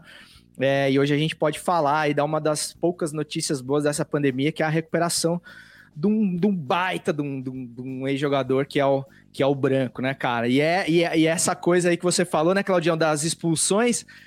Fica a dica aí pro Neymar, né? A Esperi do branco de três Copas do Mundo. Já que você, quando você vai meter a mão na cara de alguém, você faz bem feito que ainda dão falta pra pra você ainda, né? Ou então faz igual o Leonardo, né? Dá uma cotovelada no meio da napa, aí você vai expulso com gosto, né, cara? Não fica sendo expulso por, por bobagem, não. É, ele foi um pouquinho exagerado, mas assim, eu, eu, eu, eu, eu- eu- desculpa, né? Martinho, porque assim, eu, quando eu vi que a gente ia falar sobre isso, né, o Álvaro Costa Silva, ele, ele- na última coluna dele na Folha, não sei se o Claudião viu, ele balançou a cabeça aqui, eu, Sim, queria, sim, vou- sim. eu vou ler só um trechinho, porque é Ah, muito curioso, favor. né, que toca exatamente nesse ponto que o Claudião falava, ele diz assim, ó, em 19... é, voltou ao Fluminense e tal, aí fala assim, fim de treino, ele me levou num canto e disse, Ô Demário, sabe se eu vou ou não à Copa? Quer dizer, o Odemário sabe se eu vou ou não à Copa. Você pode perguntar, falando do Odemário Toguinhó, que era o unha e carne com o Carlos Alberto Parreira. Uma amizade tão íntima que, ó, aí fica, que fala que o Parreira ligava para dar informação a ele. Aí fala assim: fala pro seu camarada que ele está pensando que eu posso tudo. Não é assim, não. Dias depois, me passou a curta mensagem que repassei ao branco com as mesmas palavras. Vai, mas na reserva do Léo, né? Então, assim, o cara já em fim de carreira, depois de disputar duas Copas do Mundo, né? Com aquele negócio da água batizada lá, doido pra jogar mais uma. Eu acho que essa é a história dessa seleção, né? Todo mundo tentando dar uma volta por cima. E, pô, esse gol aí, eu era moleque, vocês já tinham um pouquinho mais de estrada do que eu, como vocês já falaram. Mas esse gol é inesquecível. Esse jogo é inesquecível. Jogo é Tem, tem inesquecível. um condimento que eu ia falar, Luizinho e Cláudio. Você falou que considerou colocar o Cafu né, de lateral na esquerda e tal. Mas é, a Bandeirantes fez a melhor cobertura dessa Copa disparado, né? Assim, quem tem a nossa idade lembra as mesas lá do apito final. Apito final. Era comandada pelo Luciano do Vale, né? Que Deus o tenha, eu que sou ateu, quero o melhor para ele nos céus, se é que existem. É, é, porque era um baita narrador, a gente estava falando aqui de narradores também há outro tempo. E a mesa era, era é, composta por Tostão, o Gerson, na época, que não era esse Gerson aí, né, que a gente conhece hoje, não. Personagem. Era um Gerson é, muito menos personagem, era um comentarista, enfim. É, Armando Nogueira, era sacanagem. A mesa do apito final, assim, era, era aula. Né? Era uma TV fechada em TV aberta. Então, era, assim, era impressionante para aquele tempo a mesa daquela qualidade. É, e na- nessas mesas, o que se debateu muito também com a expulsão do, do Leonardo foi o Mazinho jogar na lateral esquerda, porque ele jogava no time do Lazzaroni, do Vasco, na lateral esquerda, mesmo sendo destro, tal, o Mazinho sempre foi polivalente. Ou seja, o Branco, embora ele tenha ido, como o Luizinho contou aí na matéria, é, como reserva do Léo, ele foi a quarta opção no final das contas, né? Porque é, é, Leonardo titular, considerou o Cafu e considerou o Mazinho. E também, é, no final das contas, acabou indo ele. E aí o que o Luzinho falou, né? O cara foi a volta por cima, foi tudo isso aí. Aí o nosso Luciano do Vale, no apito final, é, é, que momento, que época, que Copa realmente para nós aqui que éramos crianças aí, pré-adolescentes, marcou muito aí. Foi realmente fantástica a história do Branco nessa Copa, né? E a, a- a bundinha do Romário, né? Que ele dá aquela chegadinha para frente sim, assim. sim. Ali é, é a pintura, né? Ali o- Aquela Tem, lordose. Tem, tem uma foto do, do Luizinho dando uma peitada de futevôlei que a pose é parecida no Instagram. Exatamente. Ele Eu diz vou falar, hein? Futebol, a peitada sobe, hein? Peitada sobe, filho. Joga aqui, é só chegar na rede e cortar, malandro. É, eu tava na dúvida, Luiz, se você tinha recordações, justamente por causa da idade da Copa de 94. Não, eu sou de janeiro, né? Então, assim, no meio do ano eu já tinha seis anos e meio, mas já tinha mais capacidade de lembrar do que muitos amigos meus que às vezes eu conversava e assim, pô, não lembro. Eu falei que eu não lembro. Como é que tu não lembra, porra? Como é que tu não lembra? Então, assim, tem. Como a gente fazia sempre lá em casa, na casa da minha, do meu pai e da minha mãe, né? Todos os jogos. Então, assim, eu tenho uma recordação muito clara, assim, para ser completamente honesto, do primeiro jogo do Brasil, eu não tenho recordação. Mas, por exemplo, Brasil e Suécia, não só da semifinal, como do primeiro jogo também, tenho muita recordação. Do mata-mata em diante, tudo. E esse jogo especificamente, esse jogo é um absurdo. Esse jogo é um absurdo. Aliás, o Brasil e Holanda, para mim, sempre foi assim, porra, Brasil vai pegar a Holanda, irmão? Chapa é muito É quente, osso. né? Sabe? Não é, é- é- sempre foi Brasil e Holanda, era para mim. Depois acabou se tornando a, a França, né? Porque aí ganha em 98, ganha em 2006, mas para mim, como rival, assim, de eu olhar e falar assim, pô, quem que eu gosto de ver jogar também sempre foi a Holanda, entendeu? Acho que os caras têm. É um aproveitamento impressionante também, né? Do futebol holandês. Eu tava olhando, os caras não foram. A, eles vão, vão a- foram a poucas Copas do Mundo, pelos que eles têm de talento disponível, não foram a última, inclusive. E o aproveitamento de semifinal é um absurdo, pô. Os caras são muito grandes, né? Muito forte. E se não fosse esse gol do Branco, tinha azedado o caldo aquele dia, né, cara? Porque os caras empataram o jogo, estavam ganhando o jogo psicologicamente, e aí aquele gol realmente sai de uma, de uma maneira cirúrgica ali. E o Branco, né, cara, muito casca-grossa. O cara sofreu o pênalti do. Que, o- que o Zico perdeu na Copa de 86, bateu o pênalti na decisão, converteu, bateu o pênalti em 94, converteu na final. Então, pô, tem que respeitar o Branco, cara. E que bom aí, bem-vindo de volta, Branco aí. Você que certamente ouvirá esse futiversivo. É, a gente tá muito feliz, cara, de ver que você saiu dessa aí. Certo, Claudião? Certíssimo, vambora. Bora. Marquinhos? Cara, é isso. Eu lembro é, como se fosse hoje do, do Romário dando aquela. Quando chutou, eu olhei e tava o Romário ali, eu falei, fodeu. Vai pegar nele. É, E passou. Eu falei, No replay, no Deus. replay dá essa sensação, né? Que vai bater nele, ele dá Aham. aquela esticadinha e vai. Agora, Mas Meu o- coração agora, palpitou agora. Tem, ô, ô Martim, tem essa situação, cara, que eu fico pensando, né? Pô, da minha infância, eu tinha, isso 94 eu tinha 6, 98 eu tinha 10.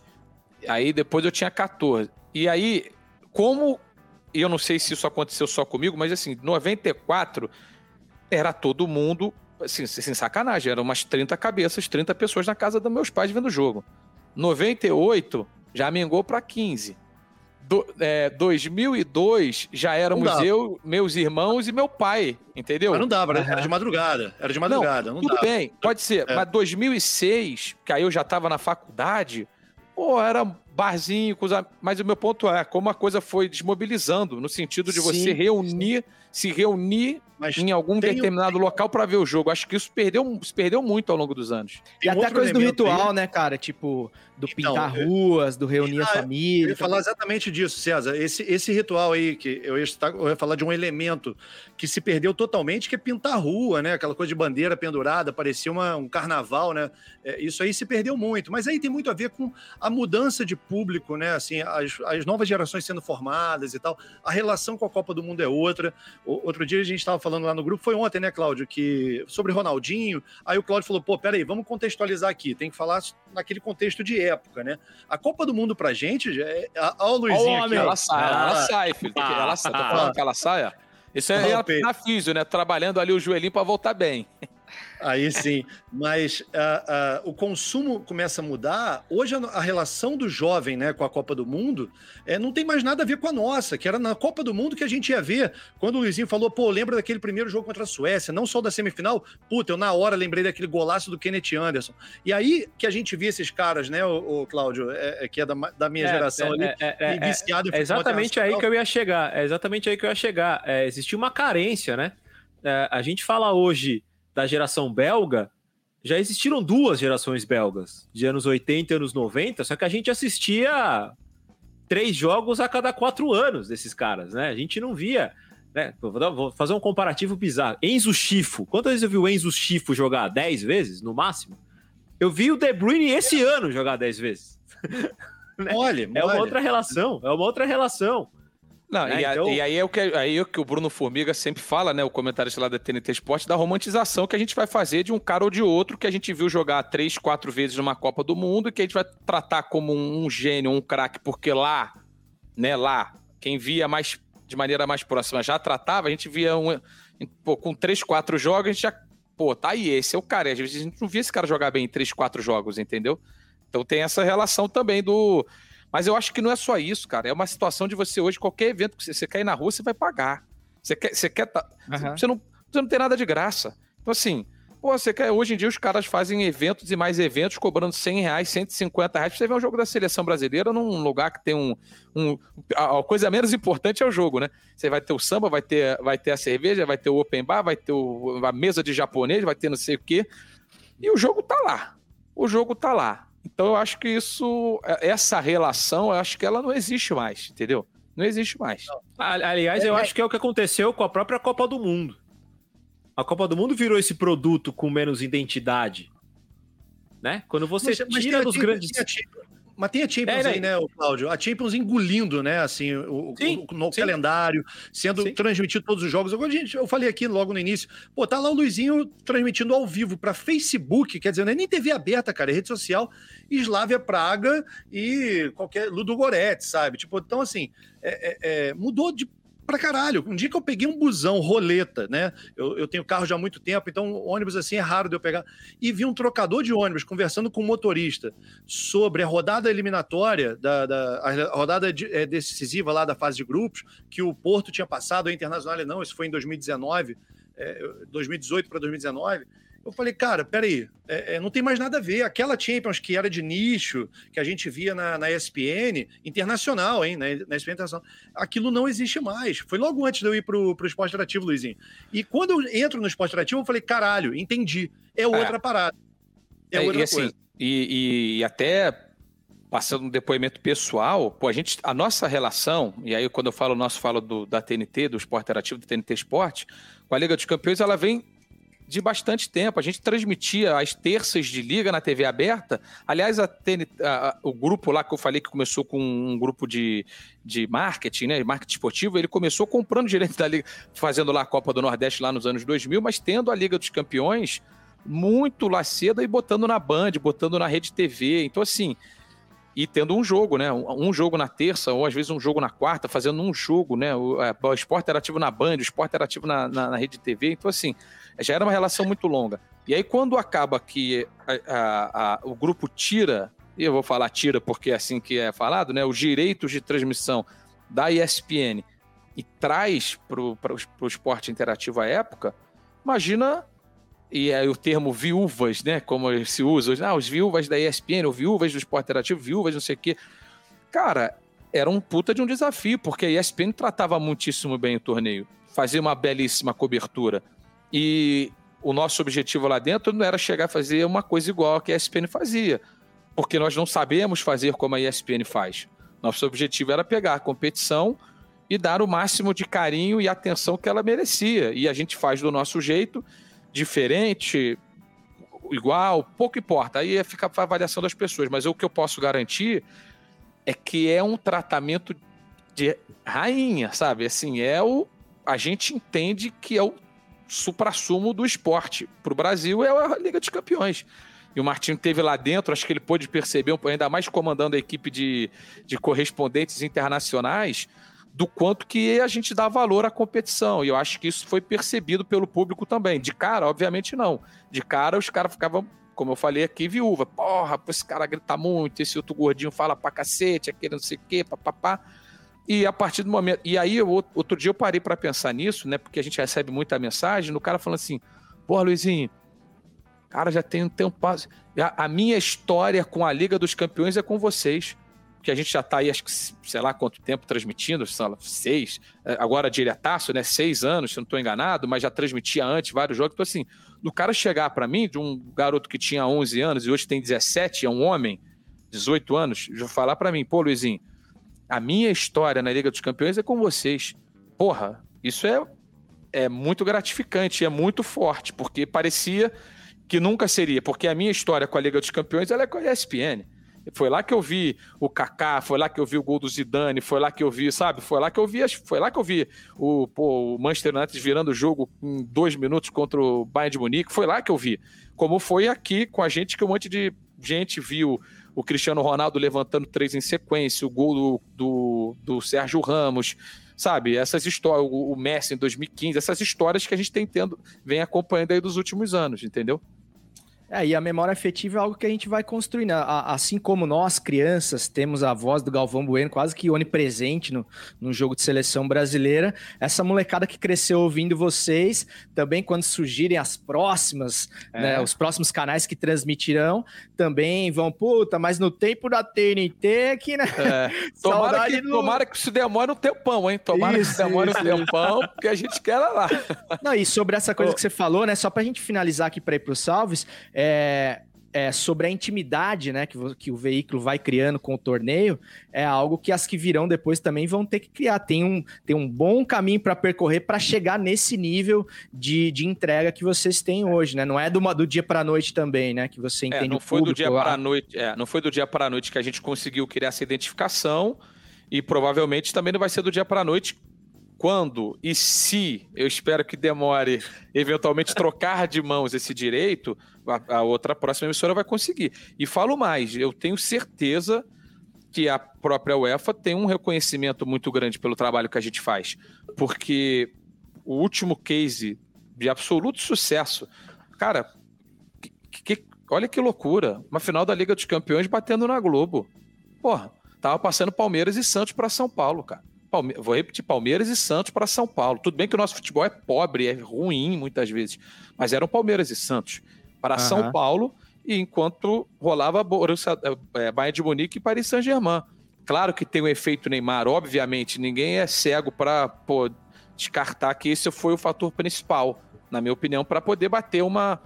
Mas é um recorde da TV paga, mas um espancamento em cima do segundo número que tinha. Pô, você Mas bater. bateu, né? você- não, você bater 20 pontos de audiência num jogo de final de Liga dos Campeões, você, pô, superar por minutos que seja um jogo que tá passando na TV Globo, cara, isso é de um, um mérito gigantesco da construção do evento que a gente fez. Isso, foi, isso é reconhecido pela UEFA. Porque, eh, assim, pegando o conceito do Super Agosto que a gente criou depois da pandemia, não era um conceito da Liga dos Campeões. Não foi um conceito que a UEFA falou assim: olha, tomem aí, o Super Agosto. Não é isso. Onde só houve o Super Agosto no Brasil, não teve na Espanha, não teve na França, não teve na Alemanha, não teve lugar nenhum. Então, assim, é um caso, um case mesmo que tem que ser levado e tenho certeza que foi levado para muitos países para que. Pô, isso é uma referência. Eu acho que a TNT Sports conseguiu se, se posicionar como uma referência né, né, na relação com uma competição, por exemplo. Sem eu dúvida, acho, eu, eu acho até que nem é, é, nem precisa desses desses ah, mas era o efeito Neymar. Cara, bateu na, na, na Globo, sim, ponto e acabou. E bateu e, e- e bateu num- numa gigante, tem que ser celebrado sim. Eu, eu acho que tem que ser celebrado sempre. E por falar em nível, uma con- contextualização é importante, entendeu? Só para Com certeza, com se não certeza. houvesse o Neymar, talvez não, não tivesse essa potência toda. Com é certeza. natural. Todo... Pô, a gente viu que o vagabundo comemorando em bar como se fosse gol de Brasil em final de Copa do Mundo, cara. Eu Fiquei Aham. impressionado com os vídeos que rodaram aí do pô, vagabundo bebendo e comemorando o gol do Neymar. Sabe? Uma coisa muito louca. E eh, você estava falando de marketing, os caras. eh, Você falou que fez publicidade e você conseguiu sair a tempo, eu ainda não consegui. Cara, o que rolou de ação publicitária em cima desse jogo foi bizarro. Eu, eu atuo como criador de conteúdo aqui em Cuiabá, eu tive que recusar eh, proposta. Tipo assim, eu tinha fechado com uma, com uma cervejaria, não pude fechar com outra que a proposta era até melhor, porque eu já tinha acertado, saca? É, coisa que não acontece é, sempre, assim. E só, só para ser justo aqui, eu tava falando de nível, você, você Luiz, e o, e o Cezão fa- falaram de nível. é, olha o nível da nossa audiência. Luciano abriu até um, um vinho para acompanhar aqui, que falou que o papo Que tá bom isso. demais, e foi na hora do Beleza. Pitadinha Histórica, que tá até Tirou registrado. aí, onda. Como, como essa camisa do Borussia fica bonita na tela, hein? Só, Fica, só- só faltou a tábua de frios aí. E ele fa- e você falou da camisa do Borussia, mas ele tá com a camisa do maior de Cuiabá aqui, que é o The Quinta Futebol Clube, que é da minha pelada. Massa. Cara, só mandar um salve aqui pra rapaziada que tá acompanhando a gente. O grande Vitor Hugo Ares, um, um dos primeiros ouvintes do, do Futiversivo, um raro ouvinte, com certeza. Fez um comentário aqui do Cruyff, tá sempre com a gente, é um grande incentivador aí, moleque sangue bom demais. Léo Sui, nosso mestre e mentor. Então, obrigado aí vocês que estão acompanhando aí a nossa humilde gravação. Vamos pros salvos finais, então, pra não liberar o homem, que tem paredão hoje, né, Luiz? Pô, É, mas assim, depois do. Eu vou ser bem sincero, eu gosto de ver, mas eu não consigo ver o barraco. O barraco, ele me, ele me faz mal. E não é pelo barraco, porque o que aconteceu na última segunda-feira, para quem está escutando em algum outro momento, né? Não foi um barraco, foi uma aula, uma lição. E só que o outro cara conseguiu transformar num barraco. No- não, ele, ele pô, era só pedir desculpas e baixar a cabeça e entender o recado, mas aquilo foi me, aquilo me faz mal. Ver a pessoa se fazendo mal, fazendo mal um terceiro não me faz bem, entendeu? Numa boa. Mas eu continuo vendo, mas não me faz bem não. Mas constrange, né? Dá aquela vergonhinha pelo cara. Porra, assim. bicho. Coisa de louco, cara. Simbora de salves? Bora. Salve! Salves finais aí, cara, nessa gravação, pô, muito prazerosa. Espero que o Luiz tenha curtido 10% do que a gente curtiu. É, te adorou, cara, falar com você, foi muito legal mesmo. Obrigado por compartilhar tanta coisa legal aí, inclusive as internas aí da firma e coisas que a gente que, que acompanha a transmissão do lado de cá, né, cara? Talvez detalhes que pra você sejam irrelevantes, assim, pra gente, a gente vai saboreando aqui é, a cada coisa que você fala aí pra gente. Só que antes da gente passar pros salvos, hoje vamos fazer diferente, a gente vai fazer um quiz aqui que não tava no roteiro que a gente enviou pro, pro Luiz. É aquele bate-pronto, tá, Luiz? A gente Tô fala, dá duas opções, você responde uma. E aí, se quiser muretar, você que sabe, mas é ideal que, que, não, que não A murete. chance de eu muretar, ela, ela é próxima do zero. Próxima do zero, tá? Vamos lá. E, e assim, ó, ninguém nem- não será julgado, viu? É, manda Não será pau e julgado, vambora. não será Mas aí eu tô tipo, eu tô tipo o Neymar, né? Eu tô fazendo e tô aqui, ó. Ah, vai ser, vai fazer. Ô, Lu- ô, Luizinho, isso, isso lá no de placa, Luizinho, isso é todo dia, né, cara? Muretar Porra. que isso? O Luizinho, vou- não. É eu vou te Neymar falar. no Messi, vai, É, mole. não tem como, exatamente. Solta, solta a bola pra nós. Você começa, Marcola? Começo, como eu tô aqui com a, com a, com a jersey do, do, do Green Bay Packers, eu quero perguntar pra você se qual que você escolhe, NFL ou NB NBA? Ah, Essa tá muito fácil, tá? NBA, né? Hoje eu trabalho pra NBA, né? Entre outras coisas. Pô, eu sempre fui assim. Eu vou responder mais longo do que só um, porque comigo é assim, eu respondo Tranquilo, longo mesmo. cara. Justifique, negócio, né? É, né? Negócio, eu sempre. Eu gosto pra caramba da NFL, tá? Pô, já tive a chance de cobrir um Super Bowl lá, fui lá no Super Bowl 50, entrevistei 50. Peyton Manning, aquela coisa toda, porra, um negócio impressionante. Mas a NBA, eu sempre joguei basquete, jogo basquete. Eu não tenho essa coleção de sneakers que nem tem o Claudião, né? Que isso aí é pra outra categoria. Ah, Mas assim, é outra categoria. Mas eu sempre fui apaixonado pela NBA e eu tenho uma porra felicidade gigantesca de voltar a narrar NBA. Narrei em 2010, 2011 e voltei a narrar há duas temporadas também, agora já direto com a NBA Brasil. Então talvez a próxima aqui seja um pouquinho mais difícil, já que a primeira foi barbada. Já que você gosta mais de NBA, então ela passou para as quartas e enfrenta a Champions League agora. Champions ou NBA? O que, que você. Que, que te dá mais prazer de narrar e de assistir? Ah, cara, olha, de assistir, eu vou ser bem sincero pra você. A média dos jogos da NBA ela é uma média de mais alta do que os jogos da Liga dos Campeões. Porque você tem. O que, que acontece? Você tem na Liga dos Campeões muitas vezes a ausência de alguns dos melhores do mundo. E aí eu vou explicar. O Cristiano Ronaldo ele pode ficar fora da próxima Champions, por exemplo. O melhor jogador do mundo não fica fora da NBA. Você tem 30 times, reunidos lá nos 30 times, os melhores jogadores do mundo, de todas as nacionalidades, e eles vão se enfrentar várias vezes. Então, assim, ah, mas com 82 jogos vai ter jogo ruim? Claro que vai ter jogo ruim, pô. Claro que vai ter jogo ruim, como com os jogos, às vezes, que vocês citaram aí, Slavia Praga e Ludogorets. Esse jogo não acontece. Esse jogo provavelmente não acontece, mas vai acontecer um Slavia Praga e um Borussia Mönchengladbach, que pode não ser o melhor dos jogos, entendeu? Então, assim, eu, eu acho que para transmitir, você tem hoje uma ligação com o público muito grande no futebol. Então, assim, é indiscutível que você transmitir um jogo para uma audiência gigantesca numa Liga dos Campeões é muito divertido. Eu, vou, eu acho que eu respondi, assim, entendeu? Fiz, dei aqui, dei ali. Pô, aí você É um muretado, hein? Não, é, não, mas é que mexeu Semi-muretou, semi-muretou. É que mexeu aqui, Martinho. Quer que eu faça o quê, Martinho? Porra. Foi bem, Isso aí é foi muita bem. ó. convivência com, a o- sua, com o Mauro Betti, cara. a, a- a sua moretada foi parecida com a do Flávio Gomes. Flávio Gomes deu uma É. moretada aqui que Nossa. foi poé- poética, eu diria. É, Só não para tá- área de comunicação agora. Thiago Leifert ou Craque Neto? Ah, cara, o craque Neto é genial, bicho. Numa boa. O craque Neto, ele é genial. O Thiago Leifert é muito bom também, mas agora ele já tá aí na área do entretenimento. Sempre gostei dele também na área do esporte, mas o craque Neto... Porra, o craque Neto, ele tem tudo, cara. O craque Neto, ele tem tudo. O craque Neto, ele jogou bola pra cacete. Então, ele pode falar do que acontece no campo como poucos. O craque Neto é original, o cara fala palavrão, o cara, pô, não tem essa. É, o craque Neto, ele é coisa fina do fino do fino. O craque Neto, ele tá no, no- sabe, o craque Neto é muito brabo, não tem como, muito brabo. Eu desconfio de quem não gosta do craque Neto.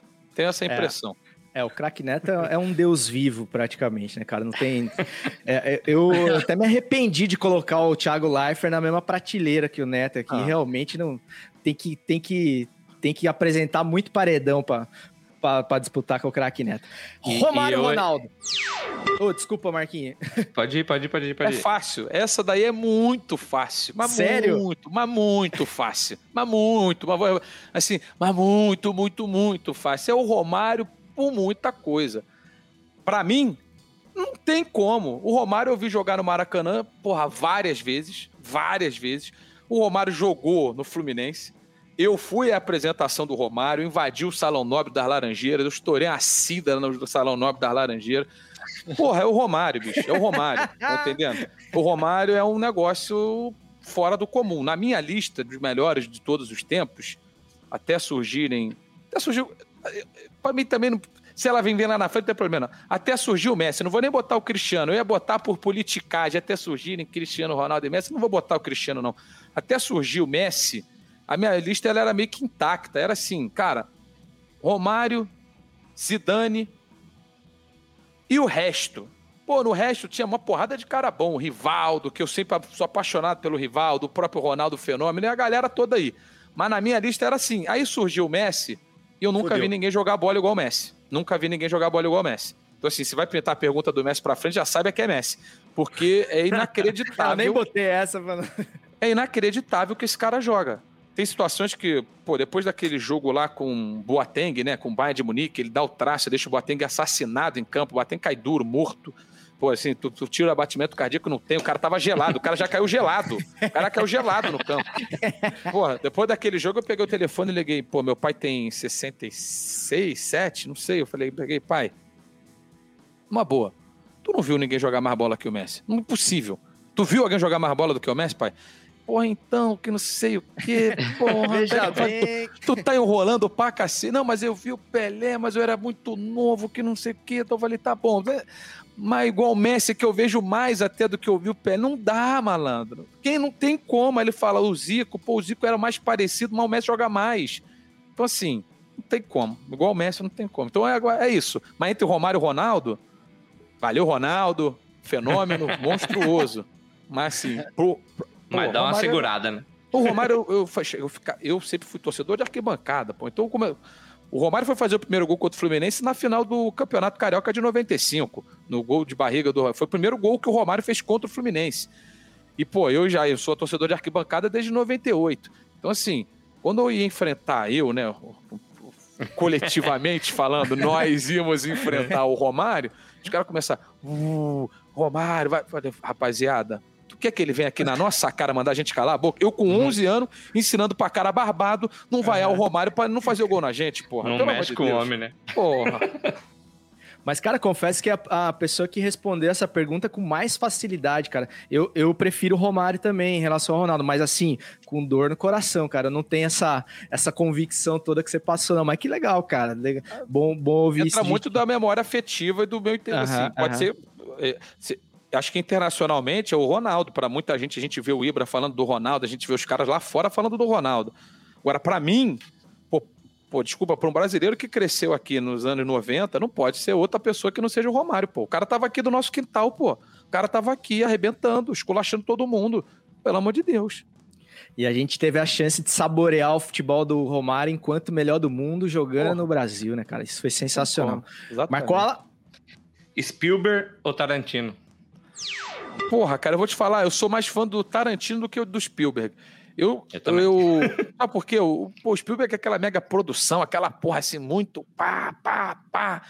E o Tarantino tem uma, uma linguagem mais autoral, né? Aí eu falei bonito, hein? Não sou um especialista isso, tema, não. ô- ô, gastou, hein?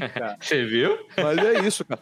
Porra, eu sou mais um, sou mais um Tarantino, uma coisa assim mais, mais pesadinha, mais, mais, porra, sanguinolenta. Exatamente, espirra sangue na gente, né? É isso. Fundo de quintal ou exalta samba? Puta, aí você exalta. Aí você exalta porque gosto muito do fundo de quintal, mas o exalta Fala- samba, pra fala- mim também.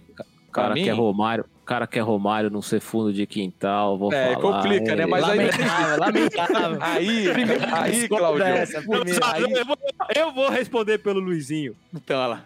É, é memória afetiva também. É, exatamente, é, isso, não, Não tem é? o que fazer. Porra, cara, não tem o que fazer. Era aquela coisa de tu tá ali, pô, o pagode que a gente cantava na minha época era o pagode do Exalta Samba, pô. Pagode do Exalta Samba. E fora que a, a voz do Péricles é a maior voz do Brasil. Se até hoje tu pegar aí, quero ver achar uma voz melhor que a dele. Mais limpa, não tem como. Exalta. Mas o fonte que tal tem que respeitar muito. E pra finalizar, Luizão, a mais polêmica de todas, se você não quiser responder, eu, eu vou entender. Biscoito ou bolacha? Porra, biscoito muito fácil. Porra, bolacha, essa porra não existe. Assim, bolacha. O que, que é bolacha? Bolacha eu sempre aprendi que era um tapaço na cara. Tapa Isso é uma bolacha. cara. O resto é biscoito, porra. Biscoito, não, assim, não, não, não tem como. Bis- Pô, não tem como. O cara, o cara pega a bicicleta de Pinheiros até a Vila Olímpia, ali pela Faria Lima, todo dia e fala biscoito. É isso aí, galera. Pô, não, hoje eu cheguei no mercado, eu fui Lamentável. comprar- Não, eu fui comprar um. um Vota em um- São Paulo pedi um- já, é, eu- é, exatamente. Eu fui pedir um frios agora no mercado, fui pedir um, um embutido, né? Aí o cara chegou pra mim e falou assim: Porra, e esse sotaque todo aí, irmão? Falei, é, quer dizer, ele não falou assim pra mim, né? Isso eu estou reproduzindo como ele, como ele falou. Pô, e esse sotaque todo? Eu falei, cara, o que acontece é o seguinte: quanto mais eu fico em São Paulo, mais o meu sotaque carioca flora. É um negócio impressionante. Eu não era. Eu sempre, porra, eu sempre fui das pessoas que as pessoas. A galera falava assim. Cara, tu é muito carioca, irmão. Pelo amor de Deus, cara, tu chega a ser chato. Dá uma segurada. Dá uma segurada. Mas assim, isso é biscoito. Mas isso aqui também, aqui, aqui em São Paulo, é biscoito também. Ninguém fala que é bolacha Globo. Isso não é bolacha, é biscoito. Então, mas esse é biscoito. Esse é biscoito. Esse, esse sim. Cara, não existe. Biscoito é até, até aquele que é redondo, assim, furadinho, também é biscoito. É, tudo é biscoito, irmão. Tudo é biscoito. Não tem como. É biscoito pra cá e biscoito pra lá. Com X. Ô, se imagi- quiser ainda. imagina a gente se desentender com o convidado no final por causa do biscoito. Ah, vamos tudo se fuder também. e tal. Pega essas bolachas aí, filho. Não Tem, tem uma diferença muito grande, né, de léxico mesmo, né, entre São Paulo e Rio, assim, é, é maior do que com Porto Alegre, por exemplo, assim, né, É, é, também morei alguns tempos em São Paulo e eu falei, né, que tinha visto um, um trocador de ônibus, de ônibus conversando sobre Champions League. Em São Paulo é cobrador e, e não é roleta, é a catraca. E, e- e tu fala, às vezes a pessoa não entende que tu tá falando a roleta, né, não, não sabe o que é roleta muitas vezes. É, é muito grande a diferença de léxico e o, o biscoito bolacha é só a mais famosa, mas é muito. Pede um lanche em São Paulo pra- e pede um lanche no Rio, são coisas completamente diferentes. É, e, e a pizza também, né? Que em São Paulo é boa e no Ah, verdade. É, isso aí eu não posso. Eu não, isso, olha, em termos de culinária, eu não tenho nada pra falar, hein? São Paulo, porra. Aliás, cara, eu, eu vou abrir meu coração pra São Paulo agora. Eu vou abrir meu coração pra São Paulo Faça agora. isso, faça isso. Aquela imagem, obviamente, ela é muito sedutora, né? Que a gente fez ali, por uma, porra, assim, uma puta praia. Isso daí realmente é uma, algo que faz falta no meu dia a dia. Eu sinto falta. Pô, eu morava já depois que eu é, me casei, eu passei a, eu não morava mais na Barra, eu morava na Barra, morava pertinho da praia. Então, tipo assim, você saía de manhã e se sentia aquela brisa do mar invadindo a tua casa, o eletrodoméstico quebrava rápido porque vinha a marisia. Mas isso é delicioso. Isso eu sinto falta. Pô, aqui eu não tenho tanto refúgio, né? Você, pô, você olha pra cá, é a famosa selva de pedra, né? Mas é, em termos de. Pô, eu me sinto um cidadão bem tratado aqui. Eu me sinto um cidadão bem tratado. No Rio, eu me sinto. é outro, é outro, eu me é sinto mundo, esculachado, né? É. Porra, É, é Martinho. outro mundo. É? E, se, e se o quiz fosse comigo, Vieira Solto ou Paulista, para pegar as imagens que estavam ali, eu pego a Paulista e não, não abro. Quero a Bela Paulista ali funcionando 24 horas.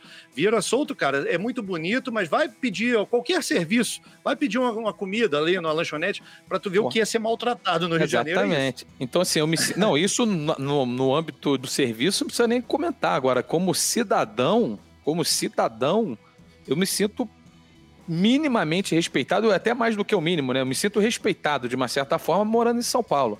Eu sinto que a minha contribuição, ela tem algum efeito.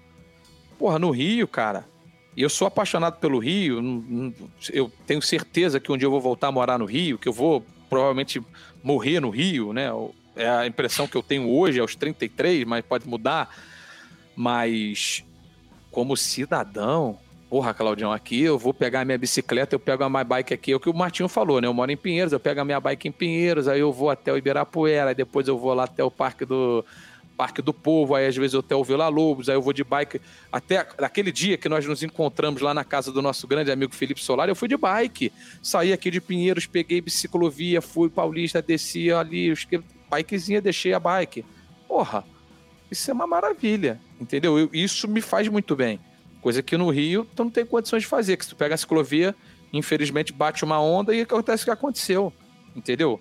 Porra, ah lá, isso aí e- é PPzinho. certeza, Essa é, certeza, essa é a nossa área. É, essa é a nossa área lá, a área de comando, hein? Um pouquinho mais pra lá, pro posto 4, que era mais onde eu ficava mesmo. Ali é minha área de comando, entendeu? Ali, ali que nasceu essa peitada. Isso, exatamente. não, não, não, não, E tem uma vantagem, né? Aqui em São Paulo, o, o Luizinho é craque no futebol, entendeu? Isso Lá no também. Eu é só É. mais um. Tem essa vantagem. Lá Tem Roma nem vaga pra jogar. Não, lá os caras. Mas é isso também. Aqui tem, a- tem a característica de ser pago. Tudo bem que eu vou pagar com foto, né? Mas é pago.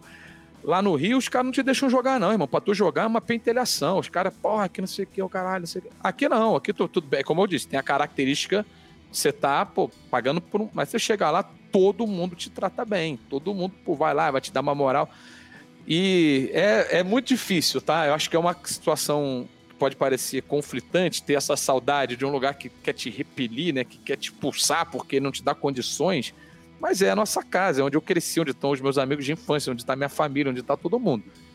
Mas enquanto cidadão, eu repito, porra, aqui eu sou respeitado. Aqui eu me sinto respeitado, né?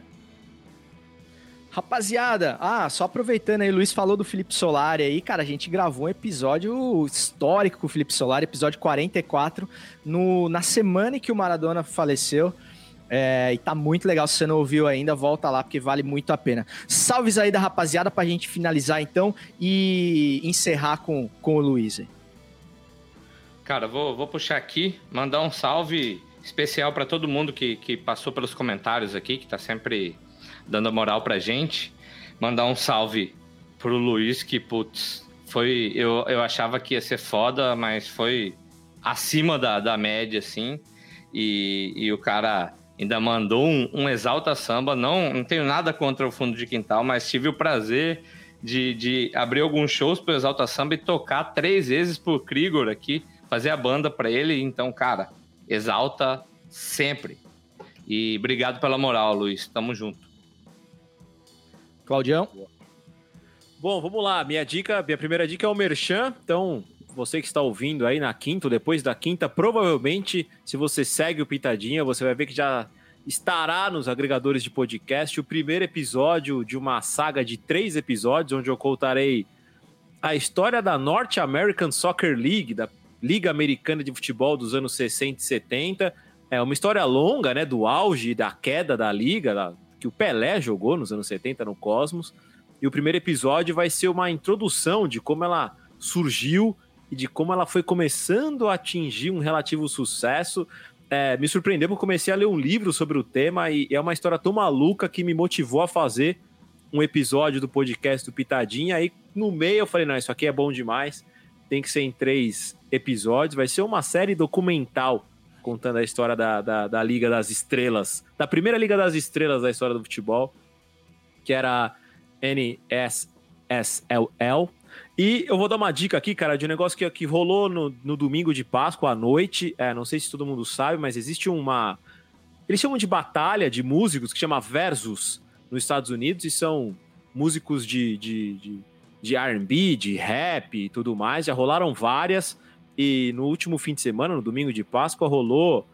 E não foi nem um Versus, né? Foi praticamente uma celebração que era o Isley Brothers e o Earth, Wind and Fire. Porra! E foi assim. E foi assim. Vou ver. Uma, uma celebração, tem vídeos no YouTube, é, tem playlist nos, nos, nos agregadores aí de música, você busca lá versos, já aparece todas as músicas que eles cantaram no dia.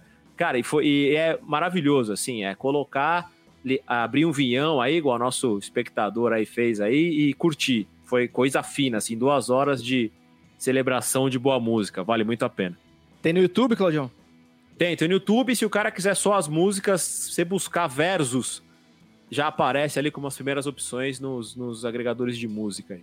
Tá aqui, Demorou. ó, já, já achei. É, é o apresentador é aquele cara que, que Harvey. errou, que errou A Miss. O, o- a Miss Universo, né? É a Miss Beleza, Universo, achei Steve aqui. Harvey. Exatamente. Fernando Martim. Bom, salve primeiro com o Merchan, né? Também aproveitando o embalo do, do Cláudio. É, há duas semanas, e a gente tá falando de pronúncia, né? E tem uma clássica que é o Krauf, né? Como é que é em holandês essa merda que a gente chama de Cruyff a vida inteira? Você vai na Argentina, eles falam Cruyff, quer dizer, às vezes não tá nem entendendo de que tá falando do mesmo jogador, né? Enquanto que o holandês é outra coisa, Krauf, sei lá o quê. A gente lançou a pré-venda de um livro uh, Johan, que é Johan, não tem errada, né? Johan, Anatomia de um Gênio. O autor é Miguel Lourenço Pereira, mesmo autor de Noites Europeias, que o Cláudio sempre cita aqui. Então fica o merchan aí, um livro que, original da Corner, primeiro lançamento aí no mundo. Miguel Lourenço Pereira, que eu sempre falo, é o Jonathan Wilson da língua portuguesa. O cara é um craque, um gênio mesmo da escrita e do conhecimento aí de futebol. A gente lançou essa pré-venda aí lá em leiacorner.com.br. Fica o convite. E o salve vai para o Luizinho, mas também para nossa querida Paula, Paulinha, produtora espetacular dos meus tempos de esporte interativo, que me ajudou muito. Paulinha, agora a gente está vendo aí a pré-venda do, do, do livro do Johan, mas a Paulinha foi mais uma grata amizade que eu posso dizer que fiz lá no, nesse canal que hoje é TNT Esporte, e esse casal maravilhoso que, que são aí Paulinha e meu Luizinho. Um grande abraço para vocês dois, Luizinho. Vou repassar aqui pra ela. Tá lá no quarto acompanhando, acho que o BBB nesse momento, né? Eu só, só, só, só antes de passar aí, César, pô, eu nem agradeci o Luiz, cara, pô, não tenho nem que falar, eu, cha- eu chamei, ele já respondeu de prontidão ali, falou, porra, demorou, vamos fazer. E, pô, o Luiz é um cara que a gente se conhece, se viu uma vez pessoalmente. Isso aí. E parece que já se conhece há muito tempo, assim, cara. Foi um entrosamento ali, nível. A gente falou de Romário e Ronaldo aqui, foi pegar dos dois ali entre uma Pô, a Copa e dupla outra. Rorô perdeu 94, nunca, né? Não perdeu É, então, nunca com a exatamente. seleção brasileira, Era- né? Era, era nesse nível aí. Não, pô, ó, então assim, antes de eu dar meu último recado, né, acho que o Claudião falou tudo. Foi rápido o negócio, né? Eu, assim, com o Claudião lá no Solar, que é um cara espetacular de novo falando, foi muito rápido. O cara, amigo de amigo meu é meu amigo. Eu começo daí. Então, assim, e, pô, e foi muito rápido. Foi como o Martinho também, quando chegou lá no aí, foi muito rápido. Então, assim, fiquei amarradão de ser convidado. Pode me chamar sempre, eu sei que eu falo pra cacete. Eu falo muito, e assim, é coisa de apresentador, de às vezes ficar puxando a palavra, de ficar interrompendo, de ficar pegando hiperlink, de ficar falando disso, daquilo, outro, é coisa complicada, né? Você sabe como é que é. Então, assim, você- então, assim, peço desculpas aí, porque eu devo ter atravessado e tirado alguns temas da pauta, mas acho que vai, pô, fiquei amarradão. Gosto muito de falar, de conversar, de trocar ideia e, e, pô, me senti muito à vontade aqui. Foi em cima da pauta e eu me senti mais confortável agora no final que você mandou um hiperlink. É, pô. Aí... É que é assim, né? Entregou um pouquinho da idade. Acho que é gato, viu, gente? É, não, mas tem- não tem mais isso? Não usa mais hiperlink?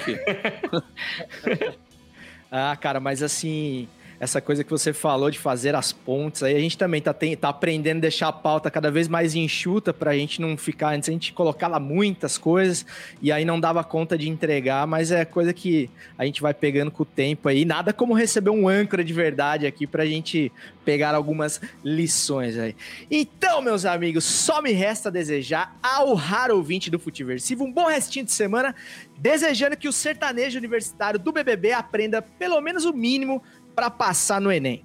Até semana que vem Tamo junto, mas ainda sem aglomerar, infelizmente, com aquela pelada maravilhosa, o futebol que o Luiz Felipe tanto ama. E segue o jogo! com os amigos vou jogar. Bate papo e conversa fora pra tentar me segurar.